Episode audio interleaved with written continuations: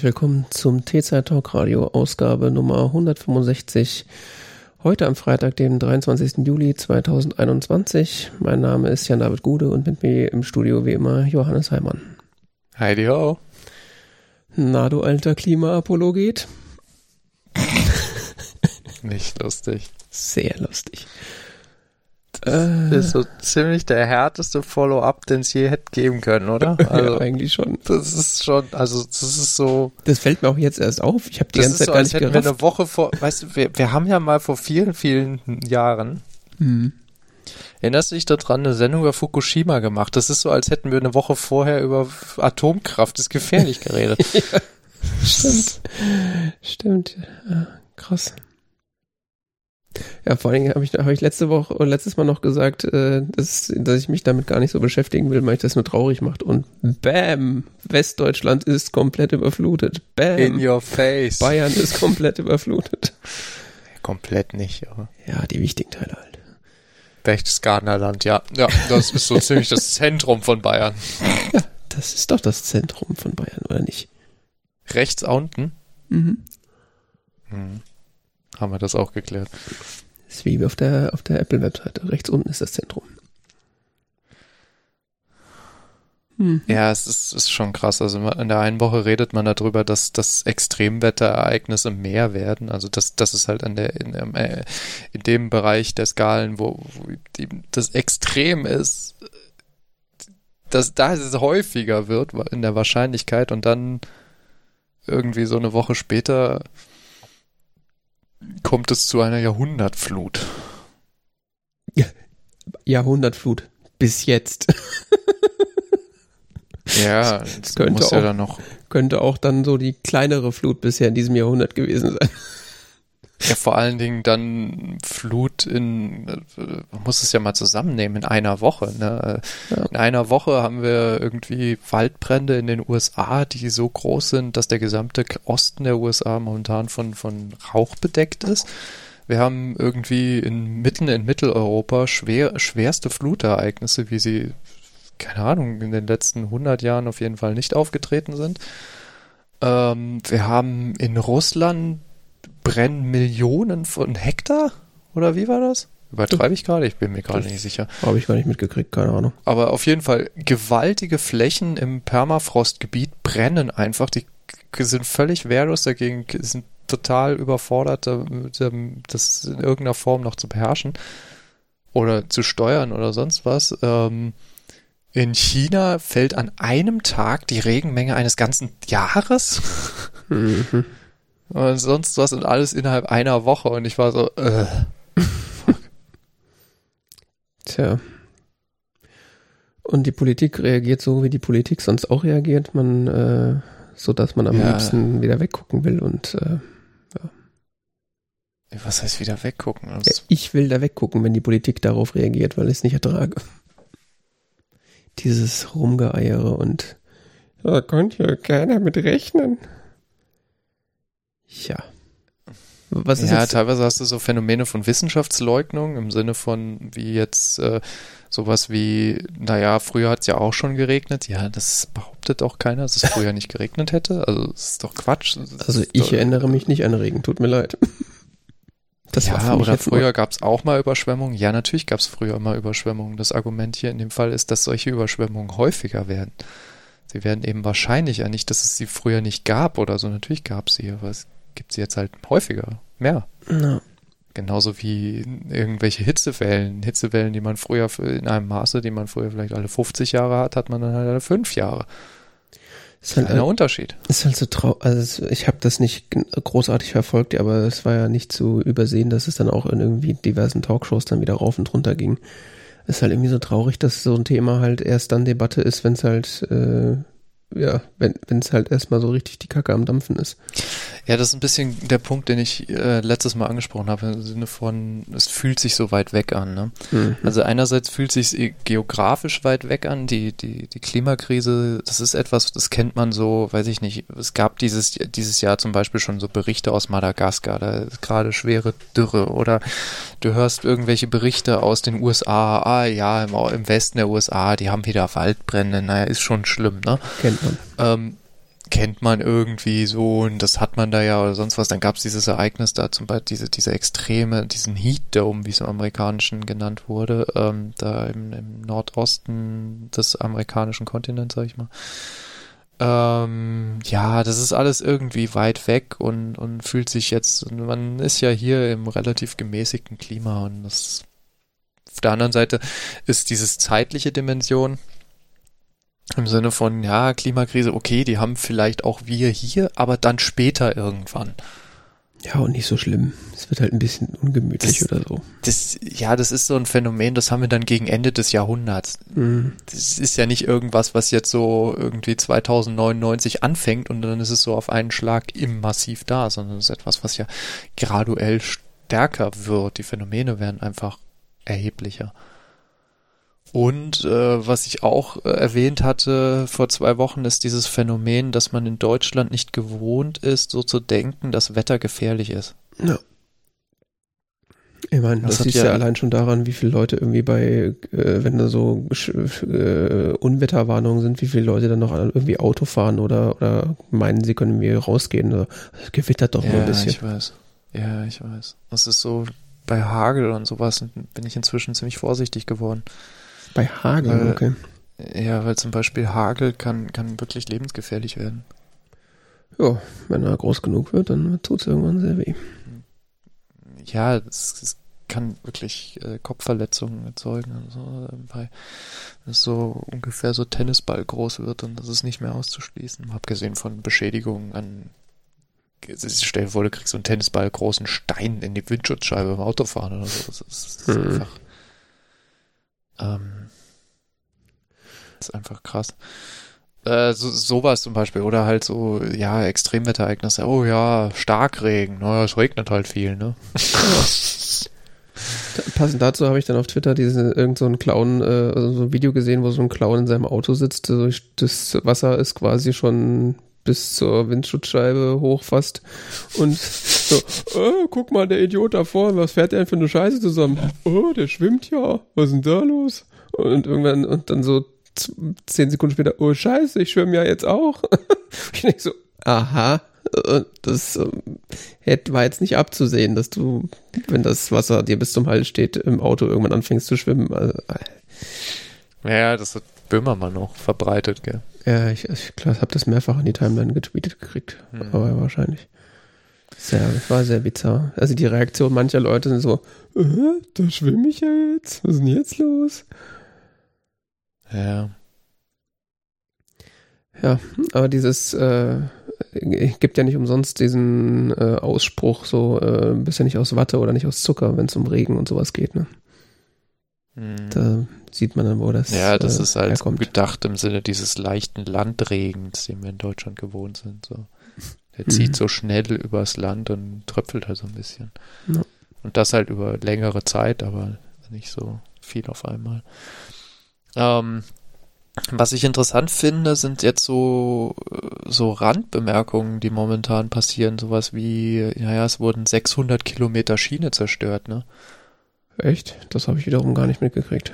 Ja, das, weil ich gezielt auch ein bisschen danach nach solchen Infos gesucht habe, weil ich das, ich das interessant finde. Also was, was für eine unglaubliche Masse an Infrastruktur da zerstört wurde. Ne? Mhm.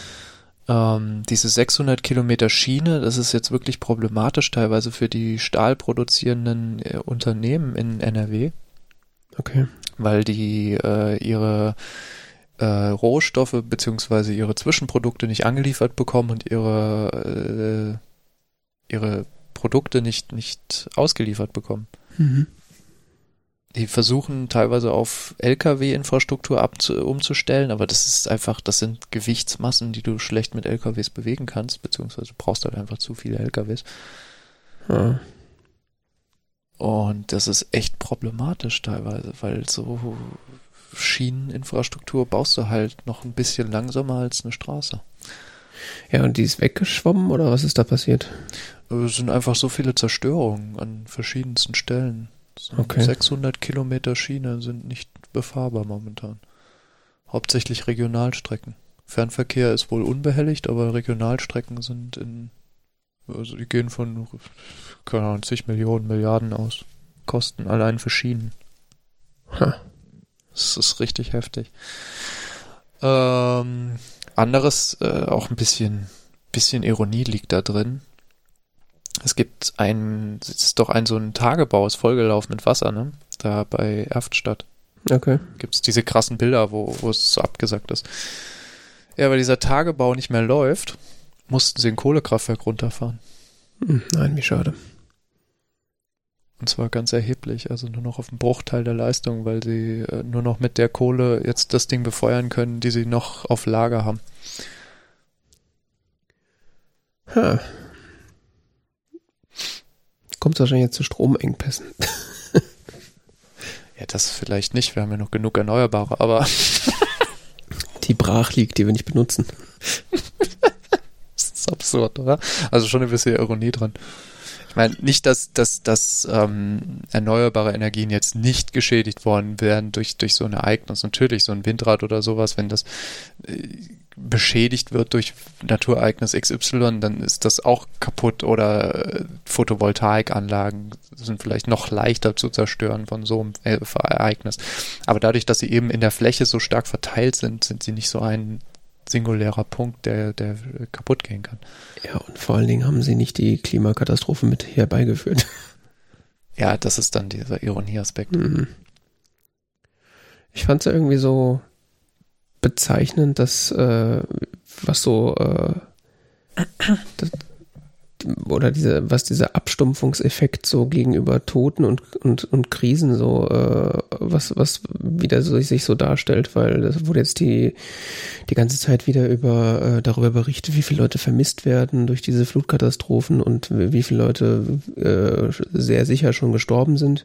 Und das waren so Zahlen, wo ich mir dachte so, wow, also da hätten wir vor ein paar Wochen bei den Corona-Toten hätte da kein Haar nachgekräht. Also das ist so, ja, es ist eine andere Todesursache. Ja, ja, natürlich, aber das ist irgendwie so.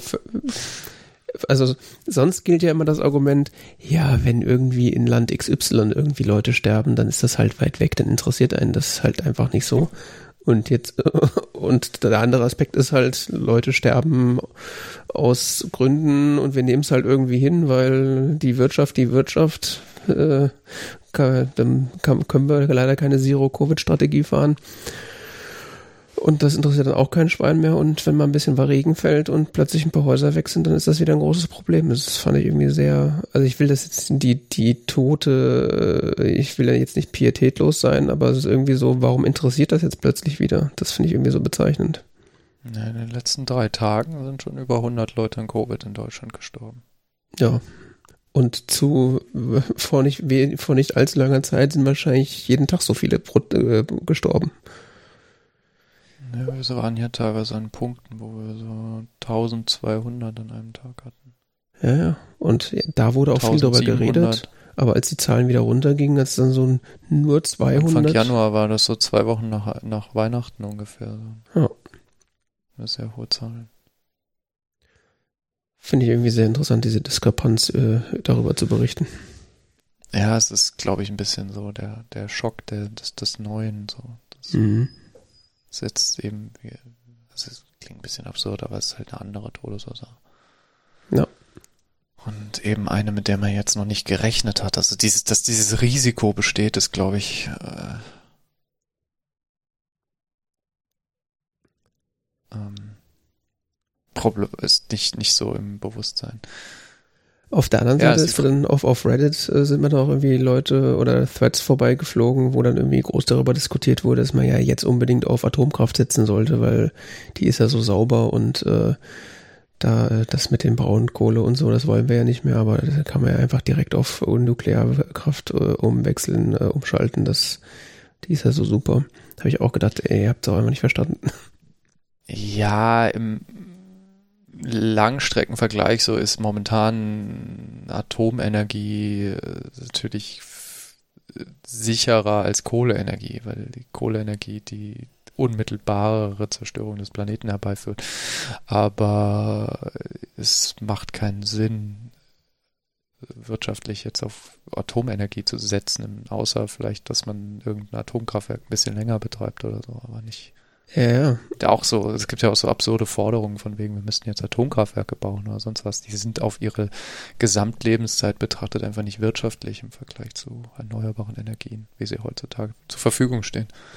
Ja, und das, da gab es dann irgendwie so Argumente mit, ja, das, äh, das ist ja Technologie, die da ist und bla und so schlimm ist das ja gar nicht. Man muss den, man muss den Müll nur irgendwie ordentlich lagern. So, ich, also so, so Argumente verstehe ich so überhaupt nicht, weil da gibt's ein, also es gibt ein ziemlich großes Risiko mit Atomkraft, das ist der Müll und äh, den will man tunlichst äh, im Idealfall gar nicht erst erzeugen und es gibt keine Langzeitmöglichkeit äh, bisher, den irgendwie ernsthaft so wegzutun, dass er längerfristig keinen Schaden anrichtet. Und mhm. warum sollte man dieses Risiko eingehen, wenn die erneuerbaren Energien da sind und eigentlich nur benutzt werden müssen. Also es ist jetzt nicht so, dass wir jetzt erst noch großartig Technologie erfinden müssen, um die zu nutzen. Die gibt's ja schon, die muss halt nur mal endlich eingesetzt werden, richtig. Ja, ja, natürlich, klar, zumal die ja auch äh, in der Gesamtkostenrechnung wirtschaftlicher ist. Das ist ja absurd. Das sind ja teilweise astronomische Summen, die man da eigentlich einrechnen müsste, um Atomkraft zu betreiben. Die, die, die, wenn man so Risiken einrechnet, selbst sowas wie Tschernobyl oder sowas, das ist vielleicht selten, aber dann erzeugt es halt astronome Kosten. No. Astronomische Kosten und ähm, ja, Lagerung ist noch so ein Ding, aber Betriebssicherheit ist auch ein, ein Faktor. Ja, und dann die Geschichte. Wenn man vor allen Dingen mal die Statistiken kennt, wie viele Störfälle in so einem durchschnittlichen Atomkraftwerk so im Jahr stattfinden. Ja, und dann die äh, äh, musste ich dann auch daran denken, was du gesagt hast, wegen der Kühlung und der Flüsse und der Wasserspiegel. ja. ja. Ja, zu wenig Wasser ist jetzt dieses Jahr weniger unser Problem. Ja, ja, aber. Wobei zu viel Wasser auch problematisch ist, teilweise dann wiederum für solche Anlagen. Ne? Mhm. Ja, ist äh, alles äh, ziemlich interessant. Hast du, also zu viel Wasser klingt jetzt ein bisschen platt, aber im Sinne von, ähm, wenn das Kraftwerk eben durch Überschwemmungen gefährdet ist oder sonst was, kannst du es auch nicht, auch nicht betreiben. Ja. Oder wenn das Kraftwerk jetzt wie die Kohlekraftwerke abhängig ist davon, dass vielleicht zum Beispiel über den Wasserweg die Brennstoffe angeliefert werden, sei es Kohle oder was auch immer, dann mhm. ist dann auch schlecht bei Niedrig- oder Hochwasser. Yep. Ähm, noch ein interessanter Aspekt aus der Reihe äh, Schäden der Wirtschaft. Mhm. Oder hatte ich das schon erwähnt? Weiß nicht. Was denn? Ah, ich hatte es schon erwähnt mit dem Wirtschaft, äh, mit dem, dass die durch die Unterbrechung der Infrastruktur die, die Stahlwirtschaft da Probleme bekommt. Ja. Mhm. Ja, es ist auch ein Problem, dass die, dass die Flüsse nicht vernünftig schiffbar sind und so, um die äh, Tankstellen zu beliefern. Und so. Ja, da, da weiß ich schon, welche Autos, äh, da sind die Autos, die kein Benzin brauchen, wieder im Vorteil. Ne? Da gab es ja so einen tollen Thread auf Twitter, ne? Okay. Ich überlege, mein Elektroauto durch ein Benzinauto zu ersetzen und habe einige Fragen. Was? Von Stefan Ostermann. Seines Zeichens äh, Direktkandidat für die Grünen im Gotha-Ilm-Kreis in Thüringen. Aha. Ähm, das war Satire, oder? Hm? Das ja, das war Satire. Also, ich habe gehört, dass man bei Benzinautos nicht zu Hause tanken kann, während man schläft. Wie oft muss man denn woanders nachtanken? Ist das mehrmals im Jahr? Wird es noch eine Lösung für das Tanken zu Hause geben? Achso, okay, es war also wirklich Satire, weil das klang so. Also in Thüringen ja. äh, hätte ich, habe ich alles für möglich gehalten, was da so. Kann ich, kann ich wie üblich mit meinem, mit einem Pedal beschleunigen und bremsen.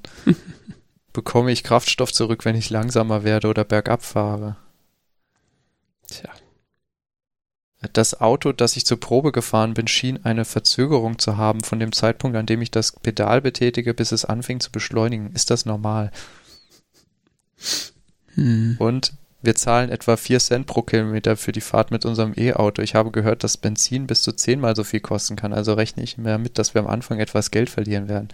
Hoffen wir, dass mehr Leute anfangen, Benzin zu nutzen, damit die Preise sinken.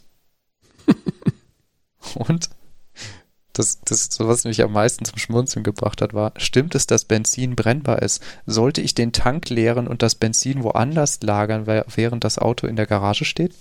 Mhm. Ja, das ist ja so absurd, diese Diskussion, dass ja Bat batteriebetriebene Autos ja brennen können. Ich jedes Mal einen fast einen Schreianfall krieg so. Man fährt mit einem Explosionsstoff durch die Landschaft und sagt, ja, das kann ja brennen. Aber Batterien können brennen und die Feuerwehr weiß dann nicht, wie man das löschen soll. Ihr fahrt mit explodierenden, Din explodierenden Dinosauriern durch die Gegend. Was stimmt mit ja, euch? Dinos nicht? sind da nicht drin, aber. Doch, da sind Dinos drin. Nein, nein, nein, nein. Da sind nur Pflanzen drin. Ja, und. Aber wir verfeuern momentan jedes Jahr die Öl, äh, die, die Ölreserven, die sich über eine Million Jahre gebildet haben. Pro Jahr. Hm. Ja, gut, dass die, dass da noch so viel übrig ist.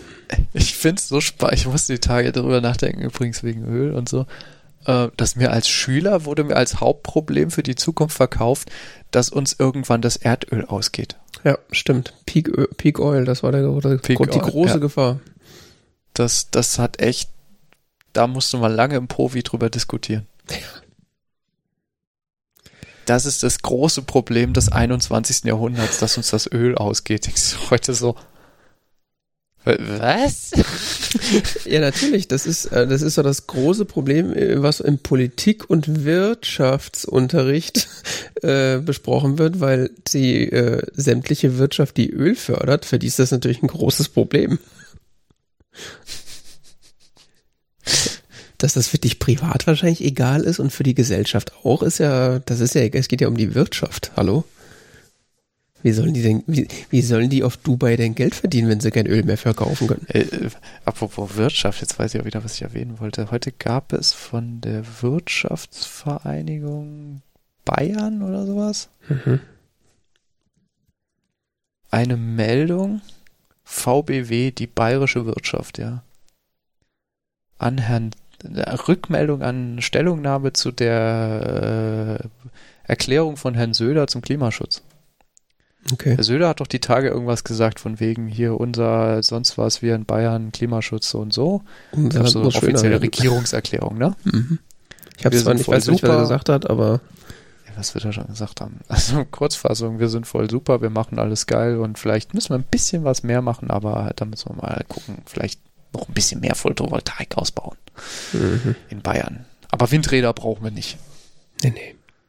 Das ist, äh, aber die Vögel und so, weißt du? Ja, großer Vogelfreund. Und, ja, sehr großer Vogelfreund.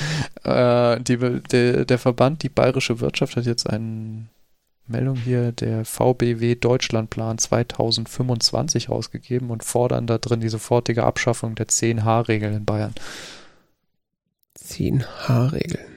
Die 10H-Regel ist, das habe ich selber nachgucken müssen, ein Windrad in Bayern muss mindestens die zehnfache Hö also Höhe des Windrades von der nächsten Siedlung entfernt sein. Mhm. Ja. Eine ähnliche Regel, wie der Herr Laschet jetzt vor ein paar Wochen in Nordrhein-Westfalen durchgesetzt hat. Also nicht er, sondern seine Regierung. Ah, ist schon er. Ich glaube, da waren es 1000 Meter oder so oder 2000 hm. Meter. Was dann irgendwie sich darauf runterrechnen. Bayern ist es die zehnfache Höhe des Windrades. Ja, was sich dann irgendwie darauf hinunterrechnen lässt, dass in ganz Bayern irgendwie so drei Windräder stehen können. Ja, das ist spannend. Also wenn es tatsächlich dabei bleibt, müssten sie, glaube ich, dann die nächsten Jahre ähm, die, die, die Windenergie zurückbauen in, in mehreren Bundesländern, weil es dazu kommt, dass die, dass das, das sogenannte Repowering auch davon umfasst wird. Das heißt, Repowering bedeutet, man hat jetzt so ein Windrad da irgendwo rumstehen mhm. Ähm, und das ist jetzt einfach, wurde vor 20 Jahren gebaut oder so und der Motor sollte halt einfach erneuert werden im Sinne von, der ist, da sind so viele Teile zu ersetzen oder man hat heute einfach effektivere äh, Dynamos sind ja im Endeffekt, also die, die halt die Energie noch effektiver äh, sammeln würden, aber das geht nicht, weil jetzt die 10H-Regel dann für die greift. Und das heißt, dieses Windrad darf da eigentlich gar nicht mehr betrieben werden. Das heißt, es muss abgebaut werden. Hm. Du kannst quasi von einem Minusausbau der Windrad in Zukunft ausgehen. Ja, cool. Äh, dann wäre ich dann aber auch dafür, dass dann so, so, Länder wie Bayern, dass sie nur von ihrem eigenen Strom leben dürfen und, und dann den Strom von außen zukaufen müssen. Ist ja kein Problem, die kaufen sich einfach Kohlestrom. Naja, der wird ja dann auch nicht mehr lange rentabel. Der ist ja jetzt schon nicht mehr richtig rentabel. Ist doch scheißegal, dann fördert man ihn halt, bis er rentabel ist. Stimmt, Bayern hat ja genug Geld. Es ist ja kein Problem. Es wird ja auch in anderen Bundesländern gemacht, dass die Kohle mit Geld beworfen wird, damit es sie weitergibt. Mhm. Weil sie mit dem Erneuerbaren eigentlich wirtschaftlich nicht mehr konkurrieren kann. Was auch teilweise dann jetzt äh, auch zum Problem wird, dass quasi so viele aus der Kohle aussteigen, dass der einzige Trick jetzt von Kohlebetreibern dann ist, die Kohleenergie billiger zu machen. Mhm. Was wiederum dazu führt, dass die Kohleenergie wieder wettbewerbsfähig wird.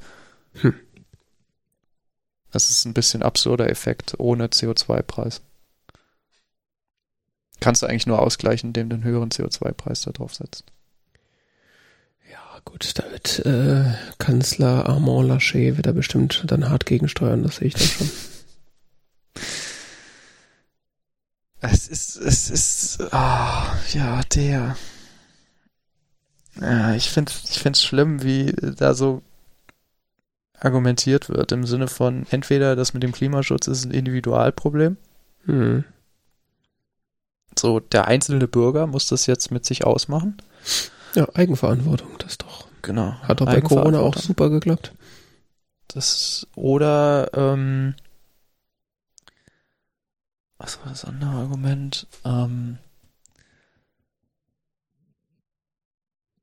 der Bürger muss das mit sich selber ausmachen. Also Individualismus und Konsumverzicht und sowas. Dieses Framing im Sinne von Klimaschutz bedeutet eine schlechtere Welt. Mhm.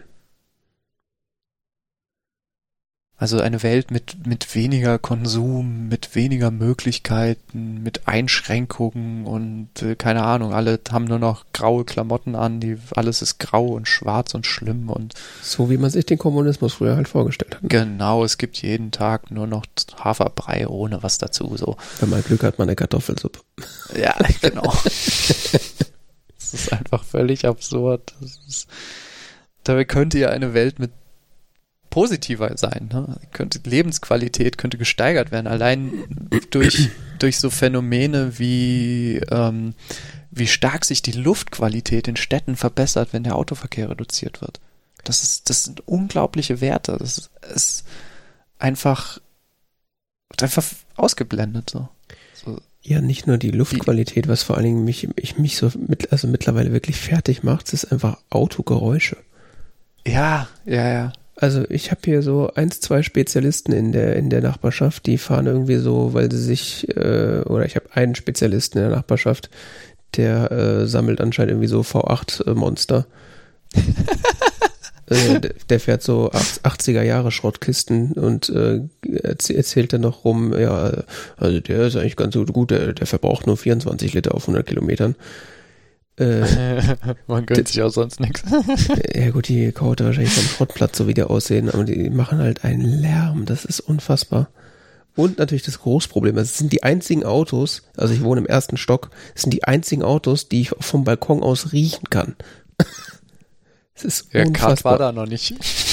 Ja, ich meine, wenn da halt das Benzin quasi so unverbrannt hinten rausläuft, ist ja auch kein Wunder, dass man es das dann riechen kann. Äh. Aber auch so normale Autos, also die hörst du halt ja. natürlich, aber so normale Autos, keine Ahnung, BMW macht ja auch quasi nur Autos, die extra viel Lärm machen anscheinend. Ähm, und dann gibt's halt so zwei, drei Leute, die hier mal durchfahren, die haben dann irgendwie eine Zoe oder sowas. Und da bin ich dann immer schockiert, wie viel leiser das ist und wie angenehm das einfach ist, wo du nur so ganz entfernt so ein bisschen Auto Reifenabrollgeräusch hörst. So, wa warum ist es überhaupt noch erlaubt, in der Stadt einen Verbrenner zu fahren? Das sind einfach so nervige Geräusche. Und mm. es ist auch, auch es ist nicht, und vor allem, was mich noch, noch stärker fertig macht, ist die Tatsache, dass es nicht mal die großen Autos sind, die so laut sind, sondern auch diese kleinen Dreckskisten. Es gibt hier so diverse Smarts, die hier äh, parken und wenn die, also die scheinen ja irgendwie überhaupt keine Dämmung nach außen laut, haben. Ja. Die sind unfassbar laut. Ich denke dann so, Gott, was steht da für ein Traktor nee, vor der Tür? Die haben, die haben fast keine Dämmung. Je nachdem, die gibt es ja auch in der Diesel-Variante. Ne?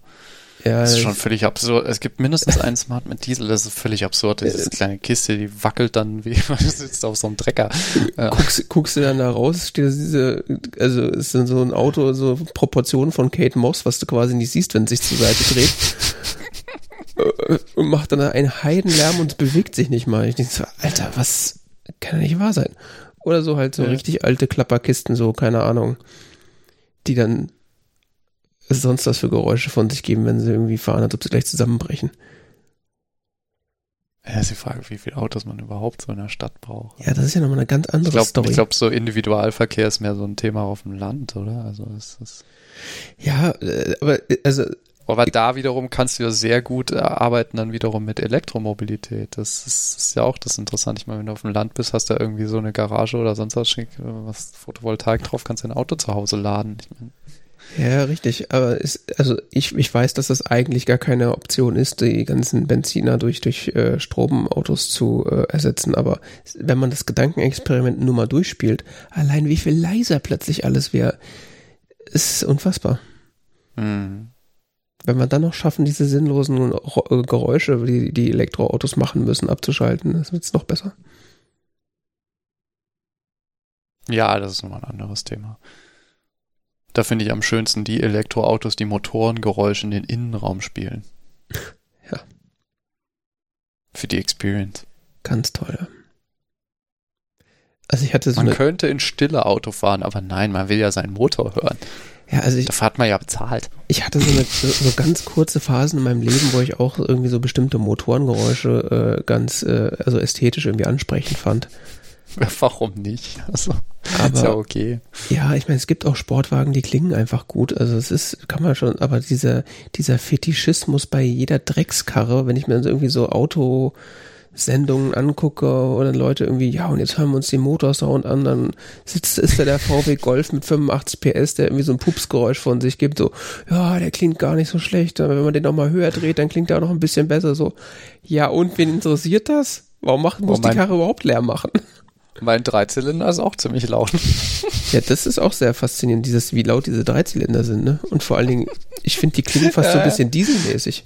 Ja, ja, die sind so irgendwie ein bisschen unausgeglichen und deshalb äh, relativ laut, ja. Ja, es ist irgendwie. Also das Auto ist, was ich jetzt habe, geradezu flüsterleise im Vergleich zu dem Fahrzeug vorher aus den 90ern, aber es ist, äh, ja, ich versuche es nicht so viel zu betreiben. Ja, ist schon absurd komme mir inzwischen immer ein bisschen doofer vor bei jedem Autofahren. Außer ich habe jetzt wirklich so ein Verkehrsproblem, wo ich einfach kein anderes äh, Fahrzeug nutzen kann. Ja, aber ich guck, ich weiß nicht. Ja, und das, das kommt mir immer ein bisschen altertümlicher vor. Es ist so. Ja, das ist natürlich auch auf der anderen Seite. Ich, ich, ich kenne das Gefühl, so man will das Auto eigentlich gar nicht benutzen, aber äh, auf der anderen Seite muss man sich halt auch mal überlegen, äh, wenn das Auto dann nicht benutzt, je länger das steht, desto höher ist halt die Gefahr, dass irgendwas kaputt geht. Also der Verschleiß ist ja beim Nicht-Benutzen fast höher als beim Benutzen. Mhm. Das ist ja auch irgendwie so absurd. Und ich glaube, das ist auch irgendwie so ein, äh, ja, wahrscheinlich auch ein Verbrennerproblem. Ich glaube, die Elektroautos haben da, glaube ich, we wesentlich weniger Probleme mit. Ja, ein bisschen rosten die auch, aber du hast natürlich nicht so, viel, nicht, nicht dieses ganze, also ich glaube, die Bremse oder so kann der da auch festsitzen. Ja, ja, klar, aber das ist ja also so dieses, oh, der Motor läuft aber erstmal die ersten zehn Minuten ein bisschen unrund, weil er so lange nicht mehr gedreht ist. Das hast du halt beim Elektroauto wahrscheinlich nicht. Weil das muss ja, nee, mein Föhn läuft auch mal die ersten paar Minuten ein bisschen unrund. ja, eben. Und ich glaube, mein, mein wie werden die denn angetrieben? Weil so einem klassischen Kolben-Elektromotor ist das ja, kann es ja wenigstens die können dann irgendwann durch sein. Nee, nicht Kolben, wie heißt denn das? Äh, Bürsten. Ja, ich. Aber keine Ahnung, wie die Elektromotoren in Autos sind. Ich muss mich damit mal beschäftigen. Ist auch unterschiedlich, aber es ist halt ganz viel so, da muss auf jeden Fall wenig geschmiert werden. Ja, was willst du denn da auch schmieren? Das ist ja magnetisch. Ja.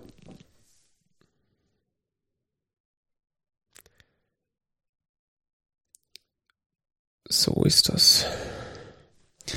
Naja, worauf ich im Großen und Ganzen hinaus wollte, ist, ich finde das fürchterlich, wenn argumentiert wird, dass das Klimaschutz eine schlechtere Welt bedeutet. Und das ist einfach nicht wahr und fehlleitend und im Interesse einer äh, unnötig äh, konservierenden Politik, die, die nicht im Interesse einer, einer positiven Zukunft ist. Ja, vor allem, das, das ist halt so, man merkt halt genau, dass dann nur die, die Kurzzeitinteressen von gewissen Leuten vertreten werden, die jetzt gerade mit dem, mit der klimaschädlichen Technologie Geld verdienen.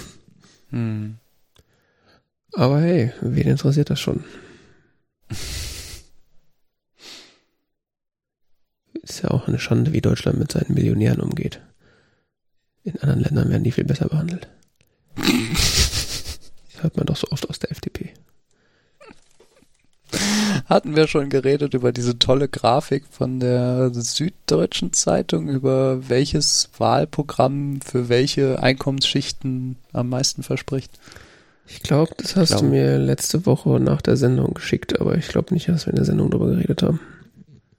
Ah, es war herrlich. Ähm, Im Sinne von, also, äh, wenn mich nicht alles täuscht, die Süddeutsche Zeitung hat dann eine Analyse gemacht, äh, für welches äh, Einkommensbereiche, also welche Veränderung zu erwarten wäre, wenn das Wahlprogramm tatsächlich so umgesetzt werden würde, was ja nochmal ein anderer Punkt ist, aber wenn das so umgesetzt werden würde, welche Veränderungen für welche Einkommensbereiche sind zu erwarten. Und was man eben sehen kann, ist, dass bei äh, den Grünen hat man ein Phänomen, dass die Ärmsten am stärksten profitieren, während die Reichsten halt so teilweise auch dann, also die wirklich Reichen im Sinne von, wir sprechen von Menschen, die jetzt ab 200.000 oder mehr pro Jahr verdienen, die hätten dann ein Minus.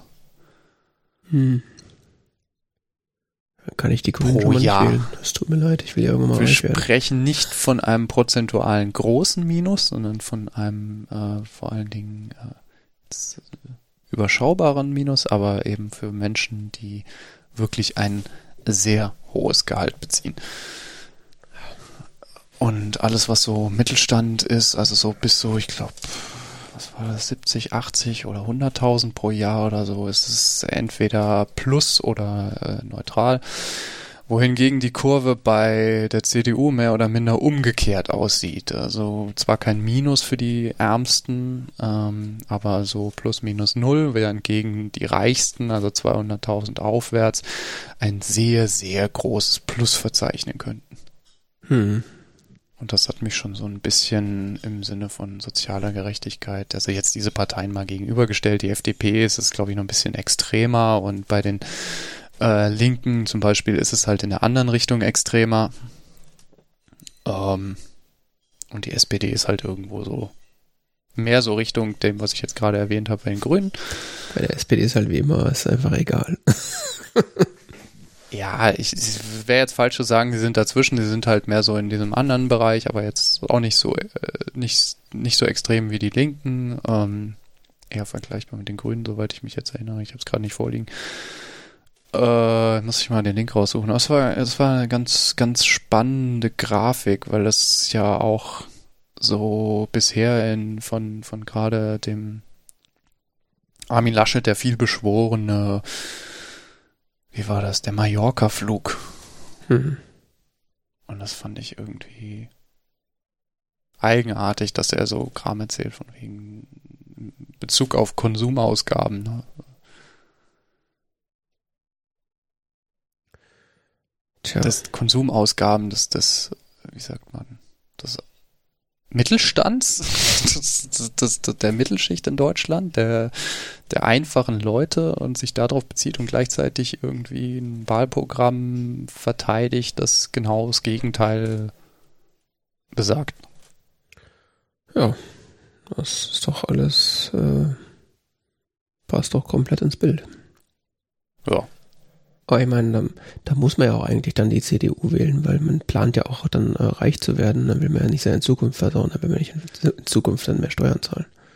Das ist ja, äh, das ist ja die Argumentation von dieser ähm, Frau Herrmann, heißt sie, oder? Weiß nicht, wen du meinst. Das ist eine Autorin, die auch Bücher über das, die, ich weiß nicht, wie sie es genannt hat, Dilemma der, des, der Mittelschicht in Deutschland oder sowas. Ähm, Ulrike Herrmann. Mhm. Wenn mich jetzt nicht alles täuscht, wo es darum geht, dass man dem Mittelstand immer die Idee verkauft, du könntest es ja bald schaffen, zur Elite zu gehören. Mhm. Und deshalb unterstützt man natürlich alle elitenfördernden Maßnahmen. Ja, der, der Holgi ist quasi selber damit so das, das Ideal verbindet, äh, ja, bald dann auch dazu zu gehören. Der, ja, ich, also es kann sein, dass der Holgi das quasi immer zitiert, aber er hat das irgendwie schon öfter erwähnt, dass sozusagen die, die, die viele Wählenden in Deutschland halt so für, für die Partei wählen, für die sie äh, oder, oder für eine Situation, in der sie gerne wären, aber nicht sind, sozusagen.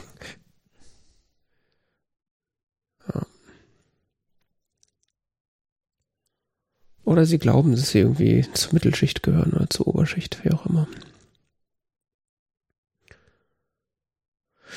Ja, ja. Hm, ja, es steht ja, es ist auf Wikipedia wird das zitiert. In Hurra, wir dürfen zahlen, stellt sie ihre Auffassung dar, dass die Mittelschicht sich selbst dünkelhaft als Teil der privilegierten und sozial abgeschotteten Elite sehe. Sie verbünde sich mit der Oberschicht gegen die Unterschicht, die, in die sie selbst abzugleiten drohe. Dieser Selbstbetrug der Mittelschicht in Deutschland hinsichtlich ihrer Rolle in der Gesellschaft werde durch Lobbyisten und Medien gefördert.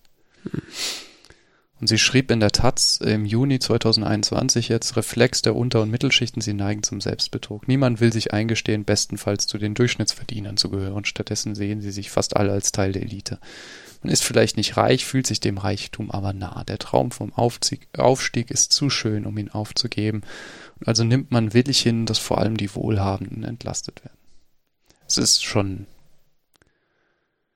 Bisschen zugespitzt, aber vom Prinzip her wahrscheinlich sicher auch ein Teil der Erklärung. Mhm. Ja, ich meine, diese Geschichte mit, äh, also dass, dass, dass quasi die Wahlprogramme auf die Steuerpolitik ähm, analysiert werden und dann so durchgerechnet wird, was man dann so verdienen würde, das ist ja auch keine Neuigkeit. Ich erinnere mich zur letzten Bundestagswahl, wurde das, glaube ich, mal in der Lage der Nation äh, durchexerziert und haben das irgendwie am Wahlprogramm der Linken gemacht und haben irgendwie festgestellt, dass irgendwie so alle möglichen Leute, die so Mittel- bis Normalverdiener sind, so, keine Ahnung, alles zwischen 30.000 und 60, 70.000 Euro äh, Jahreseinkommen würden irgendwie drastisch viel mehr Geld auf dem Konto haben äh, in dieser Berechnung des äh, Steuersystems der Linken in ihrem Wahlprogramm. Das ist auch immer sehr faszinierend. Weil, äh, also ich, ich nehme das auch immer sehr stark wahr, dass dann, äh, wenn es darum geht, dass die, dass die Linken irgendwie irgendwas mit Steuerpolitik machen, dass dann immer gleich äh, heißt, ja, die nehmen dann den Reichen das Geld weg und geben es den Armen. Und alle, die äh, mehr als, weiß ich nicht, 30.000 Euro verdienen, denken, sie gehören zu den Reichen und müssten jetzt mehr Steuern zahlen, um es den Armen zu geben, ohne zu merken, dass sie selber die Armen sind. hm. Ah, hier ist die Grafik. Ja. Ich pack's in die Show Notes. Ja. Dann, also wir sind übrigens in der Kategorie Follow-up, das wollte ich nochmal äh, noch festhalten. Äh, ein weiterer Punkt Follow-up ähm, von letzter Woche äh, hatten wir über Pins gesprochen, das äh, Pinboard-Tool für den Mac. Und ich weiß nicht, ob das seitdem äh, sich irgendwie großartig verändert hat oder ob das zu dem Zeitpunkt schon war und wir es noch nicht wussten, aber äh, Pins gibt es auch äh, als iOS-Version. Ähm, und äh, benutze ich seitdem auch auf dem iPhone. Und vor allen Dingen ist der, äh, der, also man kann das ja kostenlos installieren und dann um es aber richtig zu benutzen, muss man dann quasi das Programm voll freischalten und der Kauf auf dem Mac hat mich auch dazu berechtigt, die iOS-Version komplett äh, zu benutzen. Also es ist quasi ein Cross-Plattform-Kauf. Also wenn das jemand für die eine Plattform gekauft hat, dann äh, ist es auf der anderen Plattform auch äh, im vollen Funktionsumfang verfügbar. Ja, habe ich gestern auch festgestellt. Und äh, dann noch ein weiterer Punkt, äh, den ich auch letzte Woche schon angesprochen habe. Äh, mein Schreibtischstuhl ist jetzt endlich gekommen. Mhm. Den äh, hatten wir ja die letzten paar Wochen schon äh, ein paar Mal angesprochen, weil du dir den ja vor Ewigkeiten schon gekauft hattest. Platz zwei auf äh, Stiftung Warentestung sozusagen. Äh, der ist jetzt mit Verspätung bei mir angekommen. Und äh, mal abgesehen davon, dass der Aufbau mich sehr genervt hat, weil das irgendwie okay. alles so, keine Ahnung, ich fand das irgendwie fisselig und anstrengend. Äh, aber so der fertige Stuhl ist äh, sehr, sehr angenehm. Also fisselig? Ich habe gefühlt nur das zusammengesteckt. Ah, du meinst das hinten dran schrauben, ne? Die, die Rück, Rücklehne oder ja, du verbindest ja den, den, den Sitz verbindest du ja quasi mit der Rückenlehne und da musst du dann oh, mm. und auch die, die Armlehnen müsstest du ja Das war ein bisschen anstrengend. Ja, ja die, die habe ich nicht angeschraubt. Wie, die hast du nicht angeschraubt? Die hast du weggelassen oder was? Ja. Ah. Ja, dann wäre der Aufbau für mich wahrscheinlich auch sehr viel einfacher gewesen, muss ich sagen. Weil sonst komme ich nicht so nah an meinen Tisch ran und das wird mich dann genervt. Also habe ich sie erstmal abgelassen. Aha. Okay. Ja, sie sind ergonomisch schon sinnvoll, aber ich habe sie, ich hatte dann keinen Bock auf die auf die Arbeit. Genau. ja, ich habe mich nämlich, während ich das dran geschraubt habe, ich gedacht, der Johannes hat doch gesagt, das ist also einfach der Aufbau. Also mich nervt das ja jetzt schon. Da hatte ich, ich die erste die Lehne nicht mehr dran. Lehne reingehauen. ja, also das, äh, ich meine, ich bin jetzt auch nicht der, der größte Sachenaufbauer, aber ja, ich, ich hätte es auch voll aufgebaut genommen, ehrlich gesagt. Mhm. Aber davon mal abgesehen. Da musst du mehr bezahlen. Mhm. Aber davon mal abgesehen ist er, ist er ganz, äh, ist er ganz nett und äh, ziemlich stabil, muss ich sagen. Also vor allen Dingen so rückblickend, wo ich jetzt auf dem neuen sitze, merke ich erst, wie unfassbar unstabil der alte war. Okay. Also, also ein bisschen gekippelt oder was, oder? Ja, also die Sitzfläche in sich war quasi schon so, äh, ja, hatte halt Spiel, ne? Hatte, hat dem Spiel meiner Hüften gefolgt, sozusagen. Konnte quasi Sitz, äh, Sitz-Lapdance machen. Oh, schön, bleibt mal in Bewegung, ne? Ja, genau. War, ist bestimmt auch gar nicht so schlecht für die, für die Rumpfmuskulatur, wenn man das immer so ein bisschen ausgleichen muss. hey. Ja, nicht, äh, dass sich jetzt die Muskulatur abbaut. Ne? Ja, ja. Ja, und äh, weiteres Benefit ist, was, was ich jetzt, ich dachte, hab, oder mir ist auch jetzt wieder aufgefallen, dass äh, Schreibtischstühle müssen ja gar nicht unnötig äh, knarzen, wenn man sich draufsetzt oder sich zur Seite irgendwie dreht. nee, ist spannend, gell? Das tun nicht alle. ja, weil es äh, so auch auf unseren Podcast aufnehmen, weil es, es gibt ja quasi die letzten äh, Monate gab es ja quasi keine Aufnahme, wo nicht irgendwo mein Schreibtischstuhl mal ordentlich geknarzt hat. Mm. Äh, ja, das Problem ist damit auch äh, äh, erledigt. Also sehr angenehm. Ich nutze ihn aktuell nur leider ein bisschen zu wenig, weil äh, das Wetter so gut ist, dass ich meistens nach, dem, äh, nach meinen Meetings morgens dann nicht auf dem Balkon sitze und da dann arbeite. Das heißt, ich sitze da eigentlich nur morgens irgendwie so ein bisschen drauf. Ja. Und die, äh, die Rückenlehne finde ich ein bisschen, ähm, also ich, bei meinem alten Stuhl war das so, du konntest dich halt nach hinten lehnen und die hat halt so nachgegeben. Also es gab so einen nach hinten Lehnmechanismus sozusagen. Und äh, das hat der auch, aber da muss man sich unfassbar anstrengen, um das irgendwie nach hinten zu bekommen, finde ich. Hm. Was? Welcher? Jetzt der neue? Mhm. Ja, die Feder ist sehr fest eingestellt, gell? Mhm. Ich habe die schon zurückgedreht wie verrückt, aber irgendwie. Ah, die kann man zurückdrehen, okay. Ja, das ist der große Knubbel. Hä, interessant. Ja, weil ich habe den jetzt die ganze Zeit so quasi auf, auf meine, sagen wir mal, bevorzugte Lehnposition eingestellt, fest eingestellt. Kannst dann ja auch die Lehne fest einstellen. Ah. Und das ist so eigentlich auch ganz gut, weil ich neige dann auch immer mal so mich zum Hinfläzen. Aber ja, ich, ich weiß es nicht. Ich habe da jetzt unterschiedliche Sachen so gehört. Im Sinne von, ja, wenn es stabil ist, stützt es den Rücken. Und das andere, was ich gelesen habe, war, ja, die Bewegung ist gut für, für den Rücken. Hm. Damit man ein bisschen Bewegung hat. So, das ist für die natürliche Haltung besser. Hm. Aha. Zwei Experten, drei Meinungen sozusagen. Ja, genau. Und ich habe halt echt überhaupt keine Ahnung. Ja. Ich weiß es nicht. Auf jeden Fall, man kann wohl die Feder, die ist, die ist wirklich hart, ja. Das ist recht. Die ist Ausgangszustand. Man kann die eben, indem man an diesem großen Knubbel da dreht, kann man die anders einstellen. Aber ich auch noch nicht bis zur Gänze ausprobiert. Naja. Aber ansonsten kann man das schon machen. Ah ja. Ja. Bist zufrieden? Ja. Kann man, kann man durchaus machen.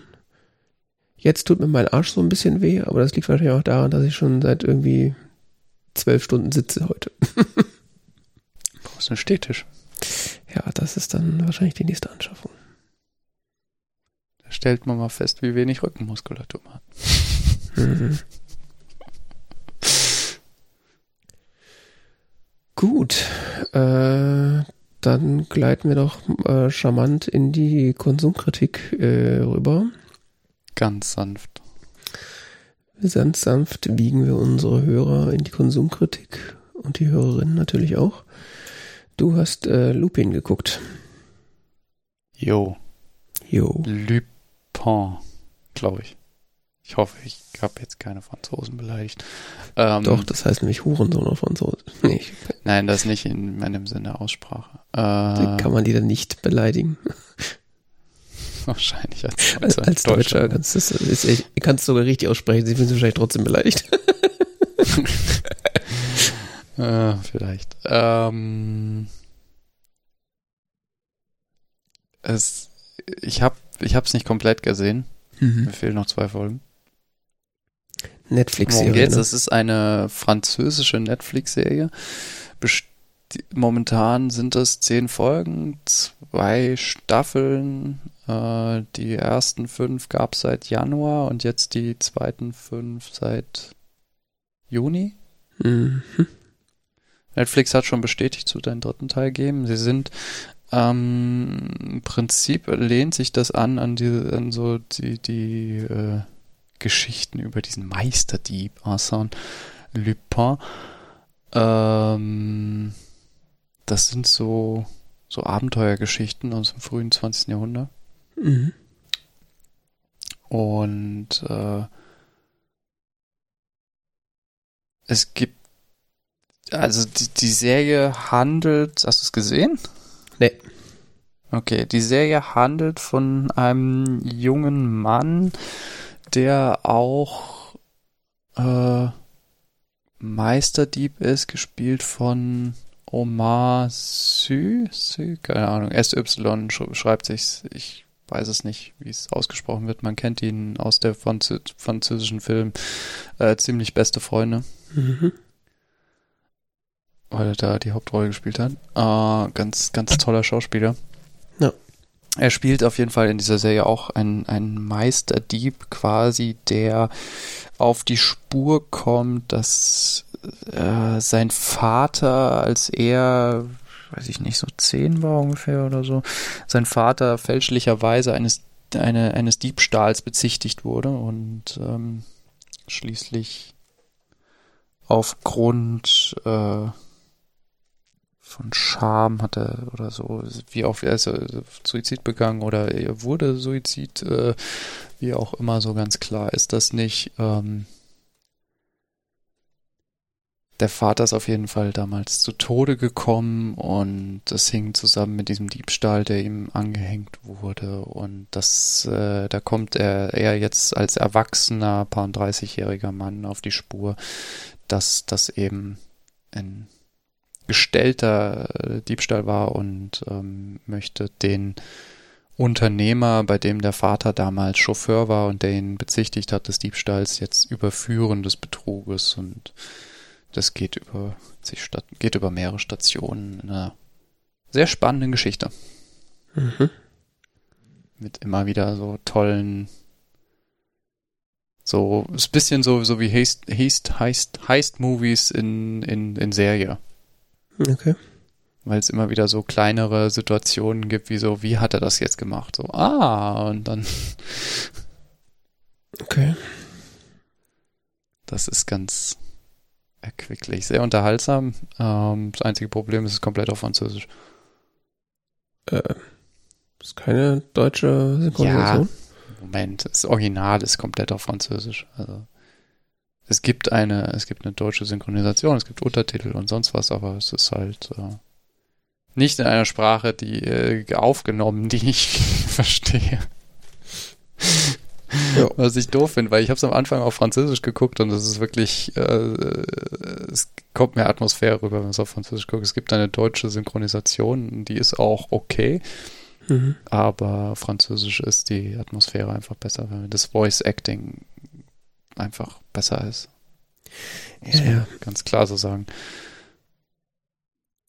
ich kann auch eigentlich keine Filme oder Serien mehr gucken, die ich nicht in Originalsprache sehe. Das ist. Wenn man, wenn man mal so richtig Synchro des Grauens hören will, dann macht man die englische Synchronisation an. Echt? Ist je noch schlimmer? Die ist fürchterlich. Das ist so gefühlt, die haben den Mund zu und reden noch. Also, so. okay. Und so tun, also so ein bisschen so, haben, haben, haben die, die das einsprechen, die Serie überhaupt gesehen, so? Oder lesen die das nur ab? Ja gut, da zeigt sich wahrscheinlich, was, was gerade in Deutschland so an Expertise da in dem Bereich äh, vorliegt im Vergleich zu anderen mhm. Ländern. Es wurde auch wild kritisiert im Internet, dass die englische Synchronisation wirklich fürchterlich ist. Hm. Tja, schon, schon blöd, wenn man dann nur Englisch kann. Ne? Ja, die deutsche ist okay und Untertitel und sonst was, die sind auch gut, also aber ähm, muss man halt auch mit umgehen können, also mitzulesen und so. Ja. Ja, ist echt problematisch, finde ich, wenn man sich dann irgendwann mal so daran gewöhnt hat, äh, an die, äh, also ich finde so Original äh, Versionen haben ja auch immer ihren ganz eigenen Klang, weil äh, man merkt dann halt, wenn die äh, in der Aufnahmesituation ähm, hört man ja auch total den, den, den Raum, in dem das oder die, die Szenerie, in der das aufgenommen wird. Also wenn jetzt auf der Straße irgendwie Leute unterhalten oder in, einem, in, einem, in einer Wohnung oder, oder was, das hört sich ja alles anders an. Und in mhm. den meisten Synchronisationen hört sich die Stimme dann halt an, als ob sie im Studio aufgenommen wurde, weil sie halt im mhm. Studio aufgenommen wurde. Und allein da geht halt unabhängig vom, vom äh, Verlust durch die Übersetzung geht da halt auch schon viel verloren, finde ich. Ja, der Atmosphäre. So. Ja, und wenn man sich da irgendwann mal dran gewöhnt hat, finde ich es auch ganz schwierig zurückzugehen auf, auf so äh, auf Synchronisation, selbst wenn die Synchronisation gut ist. Also, ich meine, es gibt ja auch tatsächlich viele gut synchronisierte Sachen in Deutschland, aber es ist einfach nicht das Gleiche. Also, ich würde mal so sagen, die Serie lebt halt auch von ihrem Hauptdarsteller und deshalb ist dieses dieses Darstellung seiner Figur halt auch so unglaublich wichtig und sein, sein, sein Voice Acting. Mhm. Ja. Auch wenn ich kein Französisch verstehe, hatte ich das Gefühl, wenn du auf Französisch guckst, ist irgendwie immer ein bisschen mehr Atmosphäre. Ähm, wobei, wie gesagt, man kann es auch auf Deutsch gucken, es ist wunderbar. Also, es ist so wie typische ausländische Serien halt in Deutschland. Okay. Ist schon okay sind auch ähnliche Stimmen wie die Originalstimmen und so, weitestgehend. Ja, klingt gut. Ich hatte irgendwie den Trailer gesehen und das, als es rauskam, das war irgendwie so, meh. Also mhm. der Trailer war irgendwie so okay, aber nicht, dass ich jetzt das hätte unbedingt gucken müssen. Ja, ja, das dachte ich auch und, und es hat mich aber dann, ähm, ich weiß nicht, die Hauptfigur ist einfach toll, weil die ist so, so facettenreich irgendwie. Er ist so frustriert, aber er ist nicht nur das, er ist auch irgendwie so immer optimistisch und immer so ein bisschen lustig und äh, unglaublich charmant und äh, äh, so gewitzt und ähm, klug und irgendwie, es ist, ist ganz toll. Also es lebt, wenn man ihn nicht mag, den Schauspieler nicht mag oder sonst was, dann ist die, ist die Serie, brauchst nicht gucken. Mhm. weil, weil das lebt davon. Und was, was häufig kritisiert wurde, es ist ein bisschen vorhersehbar, vorhersehbar. Ja, es ist ein bisschen vorhersehbar, das würde ich jetzt auch sagen. Es ist nicht so, es sind nicht äh, so die wo man sagen würde, so jetzt äh, passiert das ganz Dramatische und wir wissen nicht, wie es ausgeht, sondern es ist mehr so, ja, es wird wahrscheinlich gut ausgehen also, und dann ist es so oder wie auch immer jetzt, also in der jeweiligen Situation. Mhm. Ähm, das wird aber, wie gesagt, wettgemacht durch, durch diesen charmanten Schauspiel von der Hauptfigur und auch von den, den angeschlossenen Figuren. Also, aber er steht halt wirklich ganz klar im Zentrum. Okay.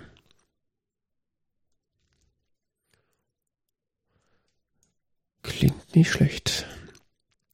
Ähm. Ja, Rotten Tomatoes, äh, Tomato Meter 98 Prozent, ne? Oh. Äh, Erste Staffel, zweite Staffel 96 Prozent. Audience oder äh, Critic Score? Critics. Audience ist 79 und äh, 74, wobei das jetzt ja amerikanisches Publikum wahrscheinlich hauptsächlich ist. Das heißt, die kennen nur die englische Synchro. Ja, da ist das dann noch gar nicht schlecht eigentlich, 74. Ja. Okay. Ja, dann äh, habe ich äh, die letzte Woche, glaube ich, angefangen, Loki zu gucken. Auf äh, Disney Plus ähm, dem berühmten französischen äh, Fernsehsender. Bitte. Ich habe die letzte Folge noch nicht gesehen. Wirklich? Nein. Ah, ja, ja, ja. Keine Zeit, ich muss ja den Film gucken. Ja, gut, das ist ja. Das heißt, ich darf jetzt hier überhaupt nicht spoilern, das ist ja schade. ähm, ich habe ja Lupin auch nicht gespoilert jetzt. Nee, ist auch Blödsinn.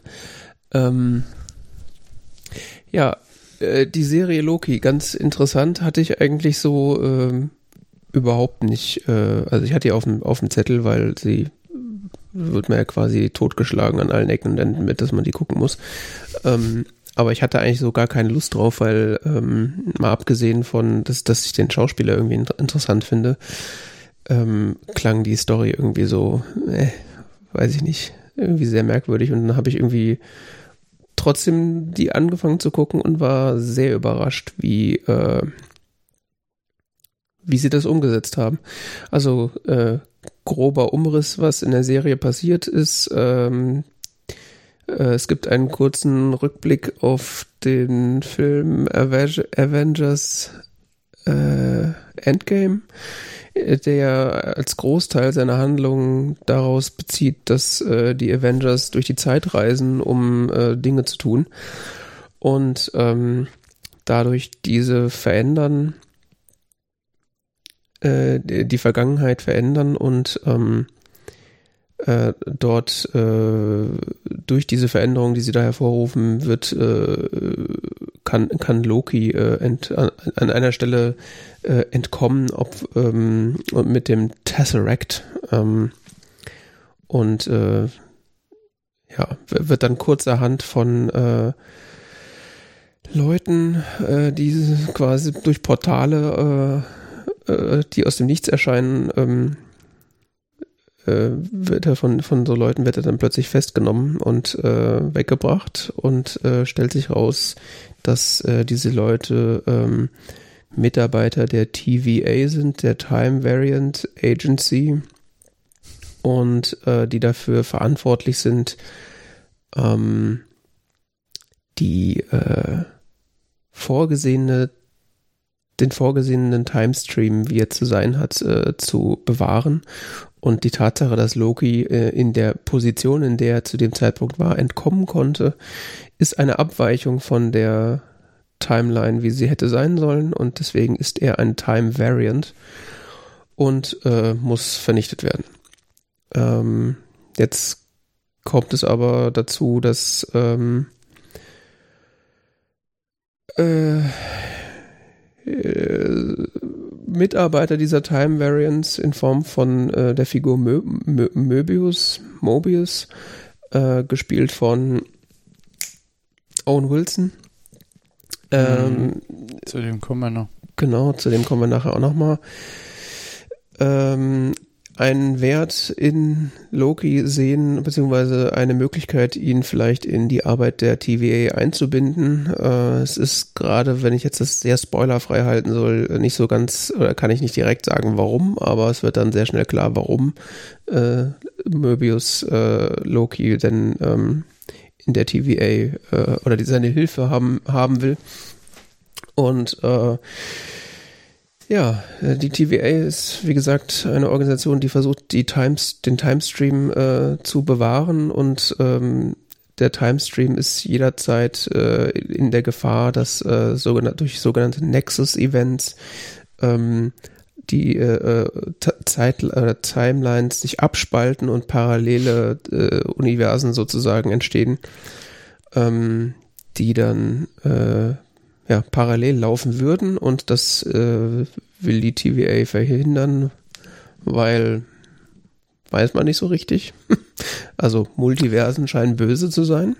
Und, die ähm, heilige Time Timeline zu bewahren. Genau, die heilige Timeline, die von den heiligen Timekeepers äh, erfunden wird.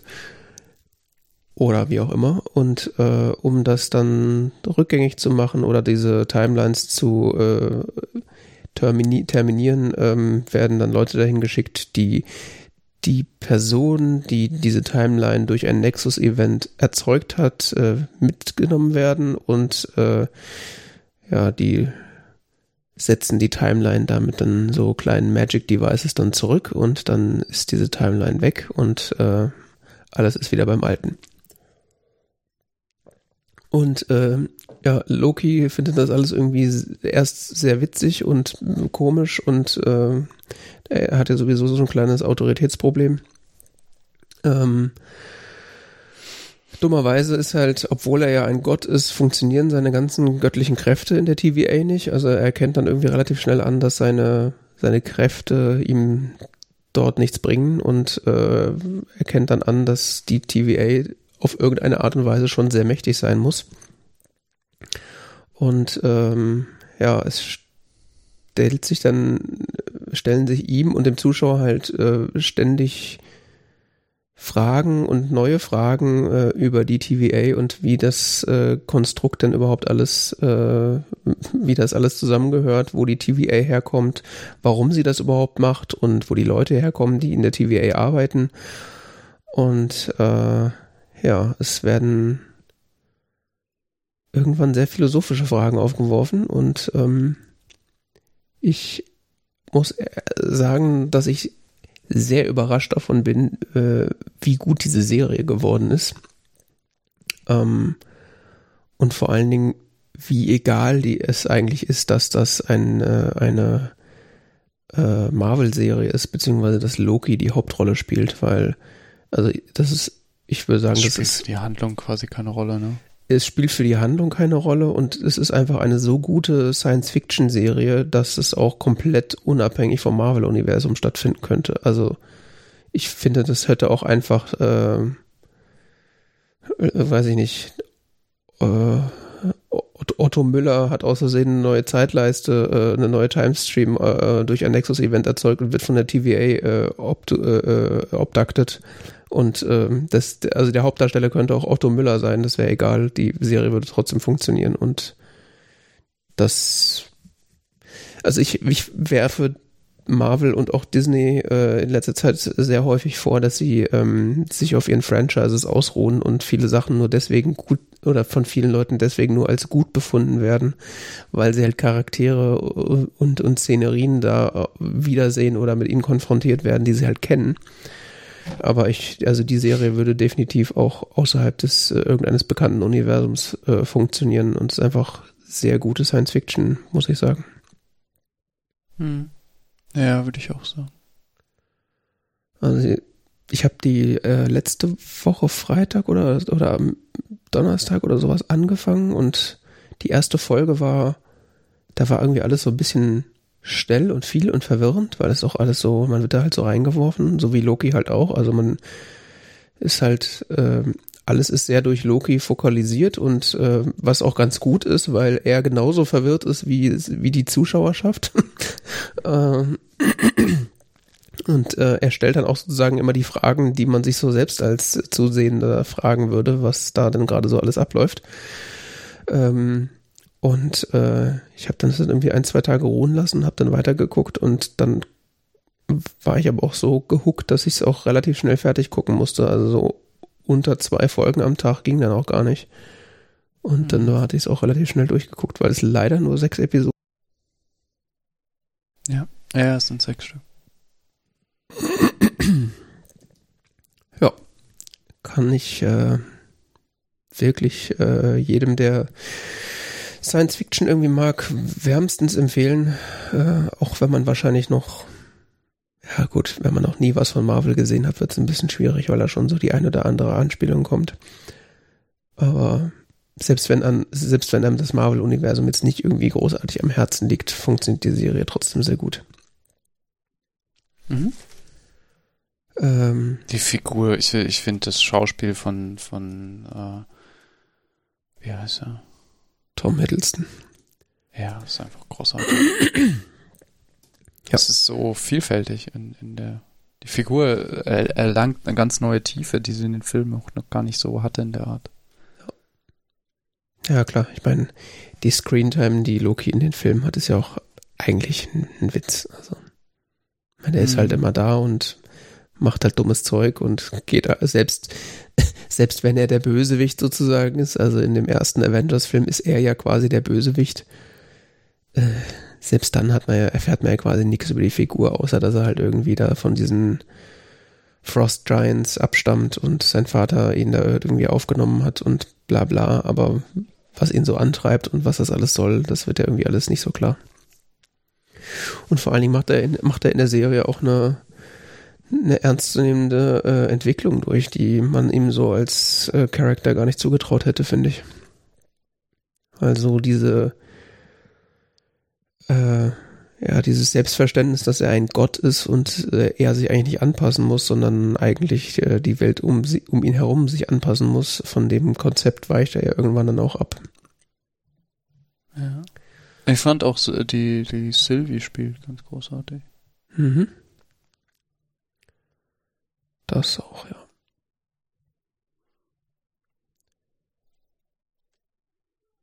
Ja, ich hatte auch zwischendurch, dachte ich immer so, okay, also, also vom, vom Vibe her dachte ich auch so, okay, jetzt muss hier gleich irgendwo eine TARDIS auf, auftauchen und der Doktor ja, aus genau. der.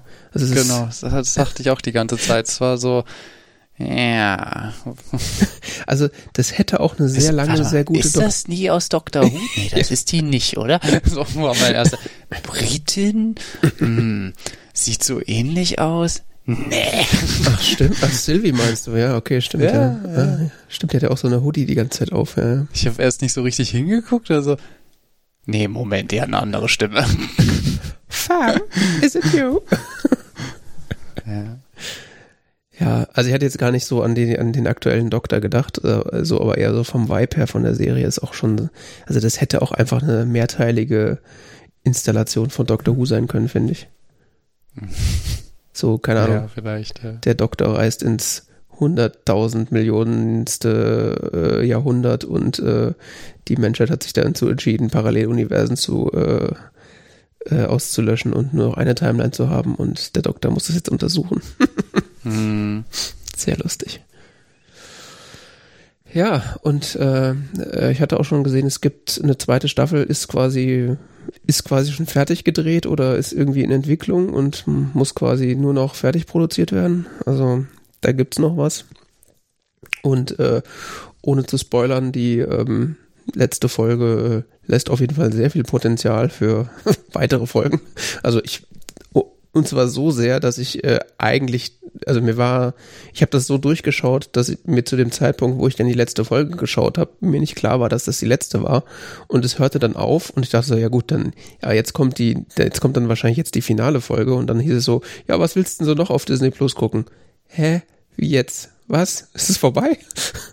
also. Mhm ich bin äh, gespannt, ob und wann dann da was Neues kommt. Aber ist auf jeden Fall angekündigt, ja. Joche. Ähm, genau. Und dann haben wir äh, in unserem literarischen Duett äh, einen Film mal wieder geguckt. Beide. Um dann äh, darüber zu sprechen. Und äh, das war Darjeeling Limited. Und äh, ja, du hattest ihn noch nicht geguckt und ich habe ihn jetzt zum zweiten Mal geguckt, stimmt's? Mhm. Ich habe mal, äh, ich weiß es nicht, vielleicht vor viel, viel, langer Zeit mal den Anfang gesehen und dann so gedacht, so, dafür muss ich mir mal Zeit nehmen. Ja. So, das, das, das, ist, das ist was Ernsthaftes, das kann ich nicht so. Also, und, und dann habe ich irgendwie, ich weiß nicht, habe ich damit verbunden, so, äh, ist anstrengend, habe ich es irgendwie nie gesehen. Also, okay. es ist an sich ein ganz unterhaltsamer Film, also es ist. Ich wollte gerade fragen. Im Großen und Ganzen, also das muss man jetzt gar nicht so einordnen, also auch ganz, ganz nett irgendwie. Ich wollte gerade fragen, also äh, du fandst ihn jetzt aber nicht anstrengend, ne? Nö, nö. Fast schon ein bisschen langweilig, aber.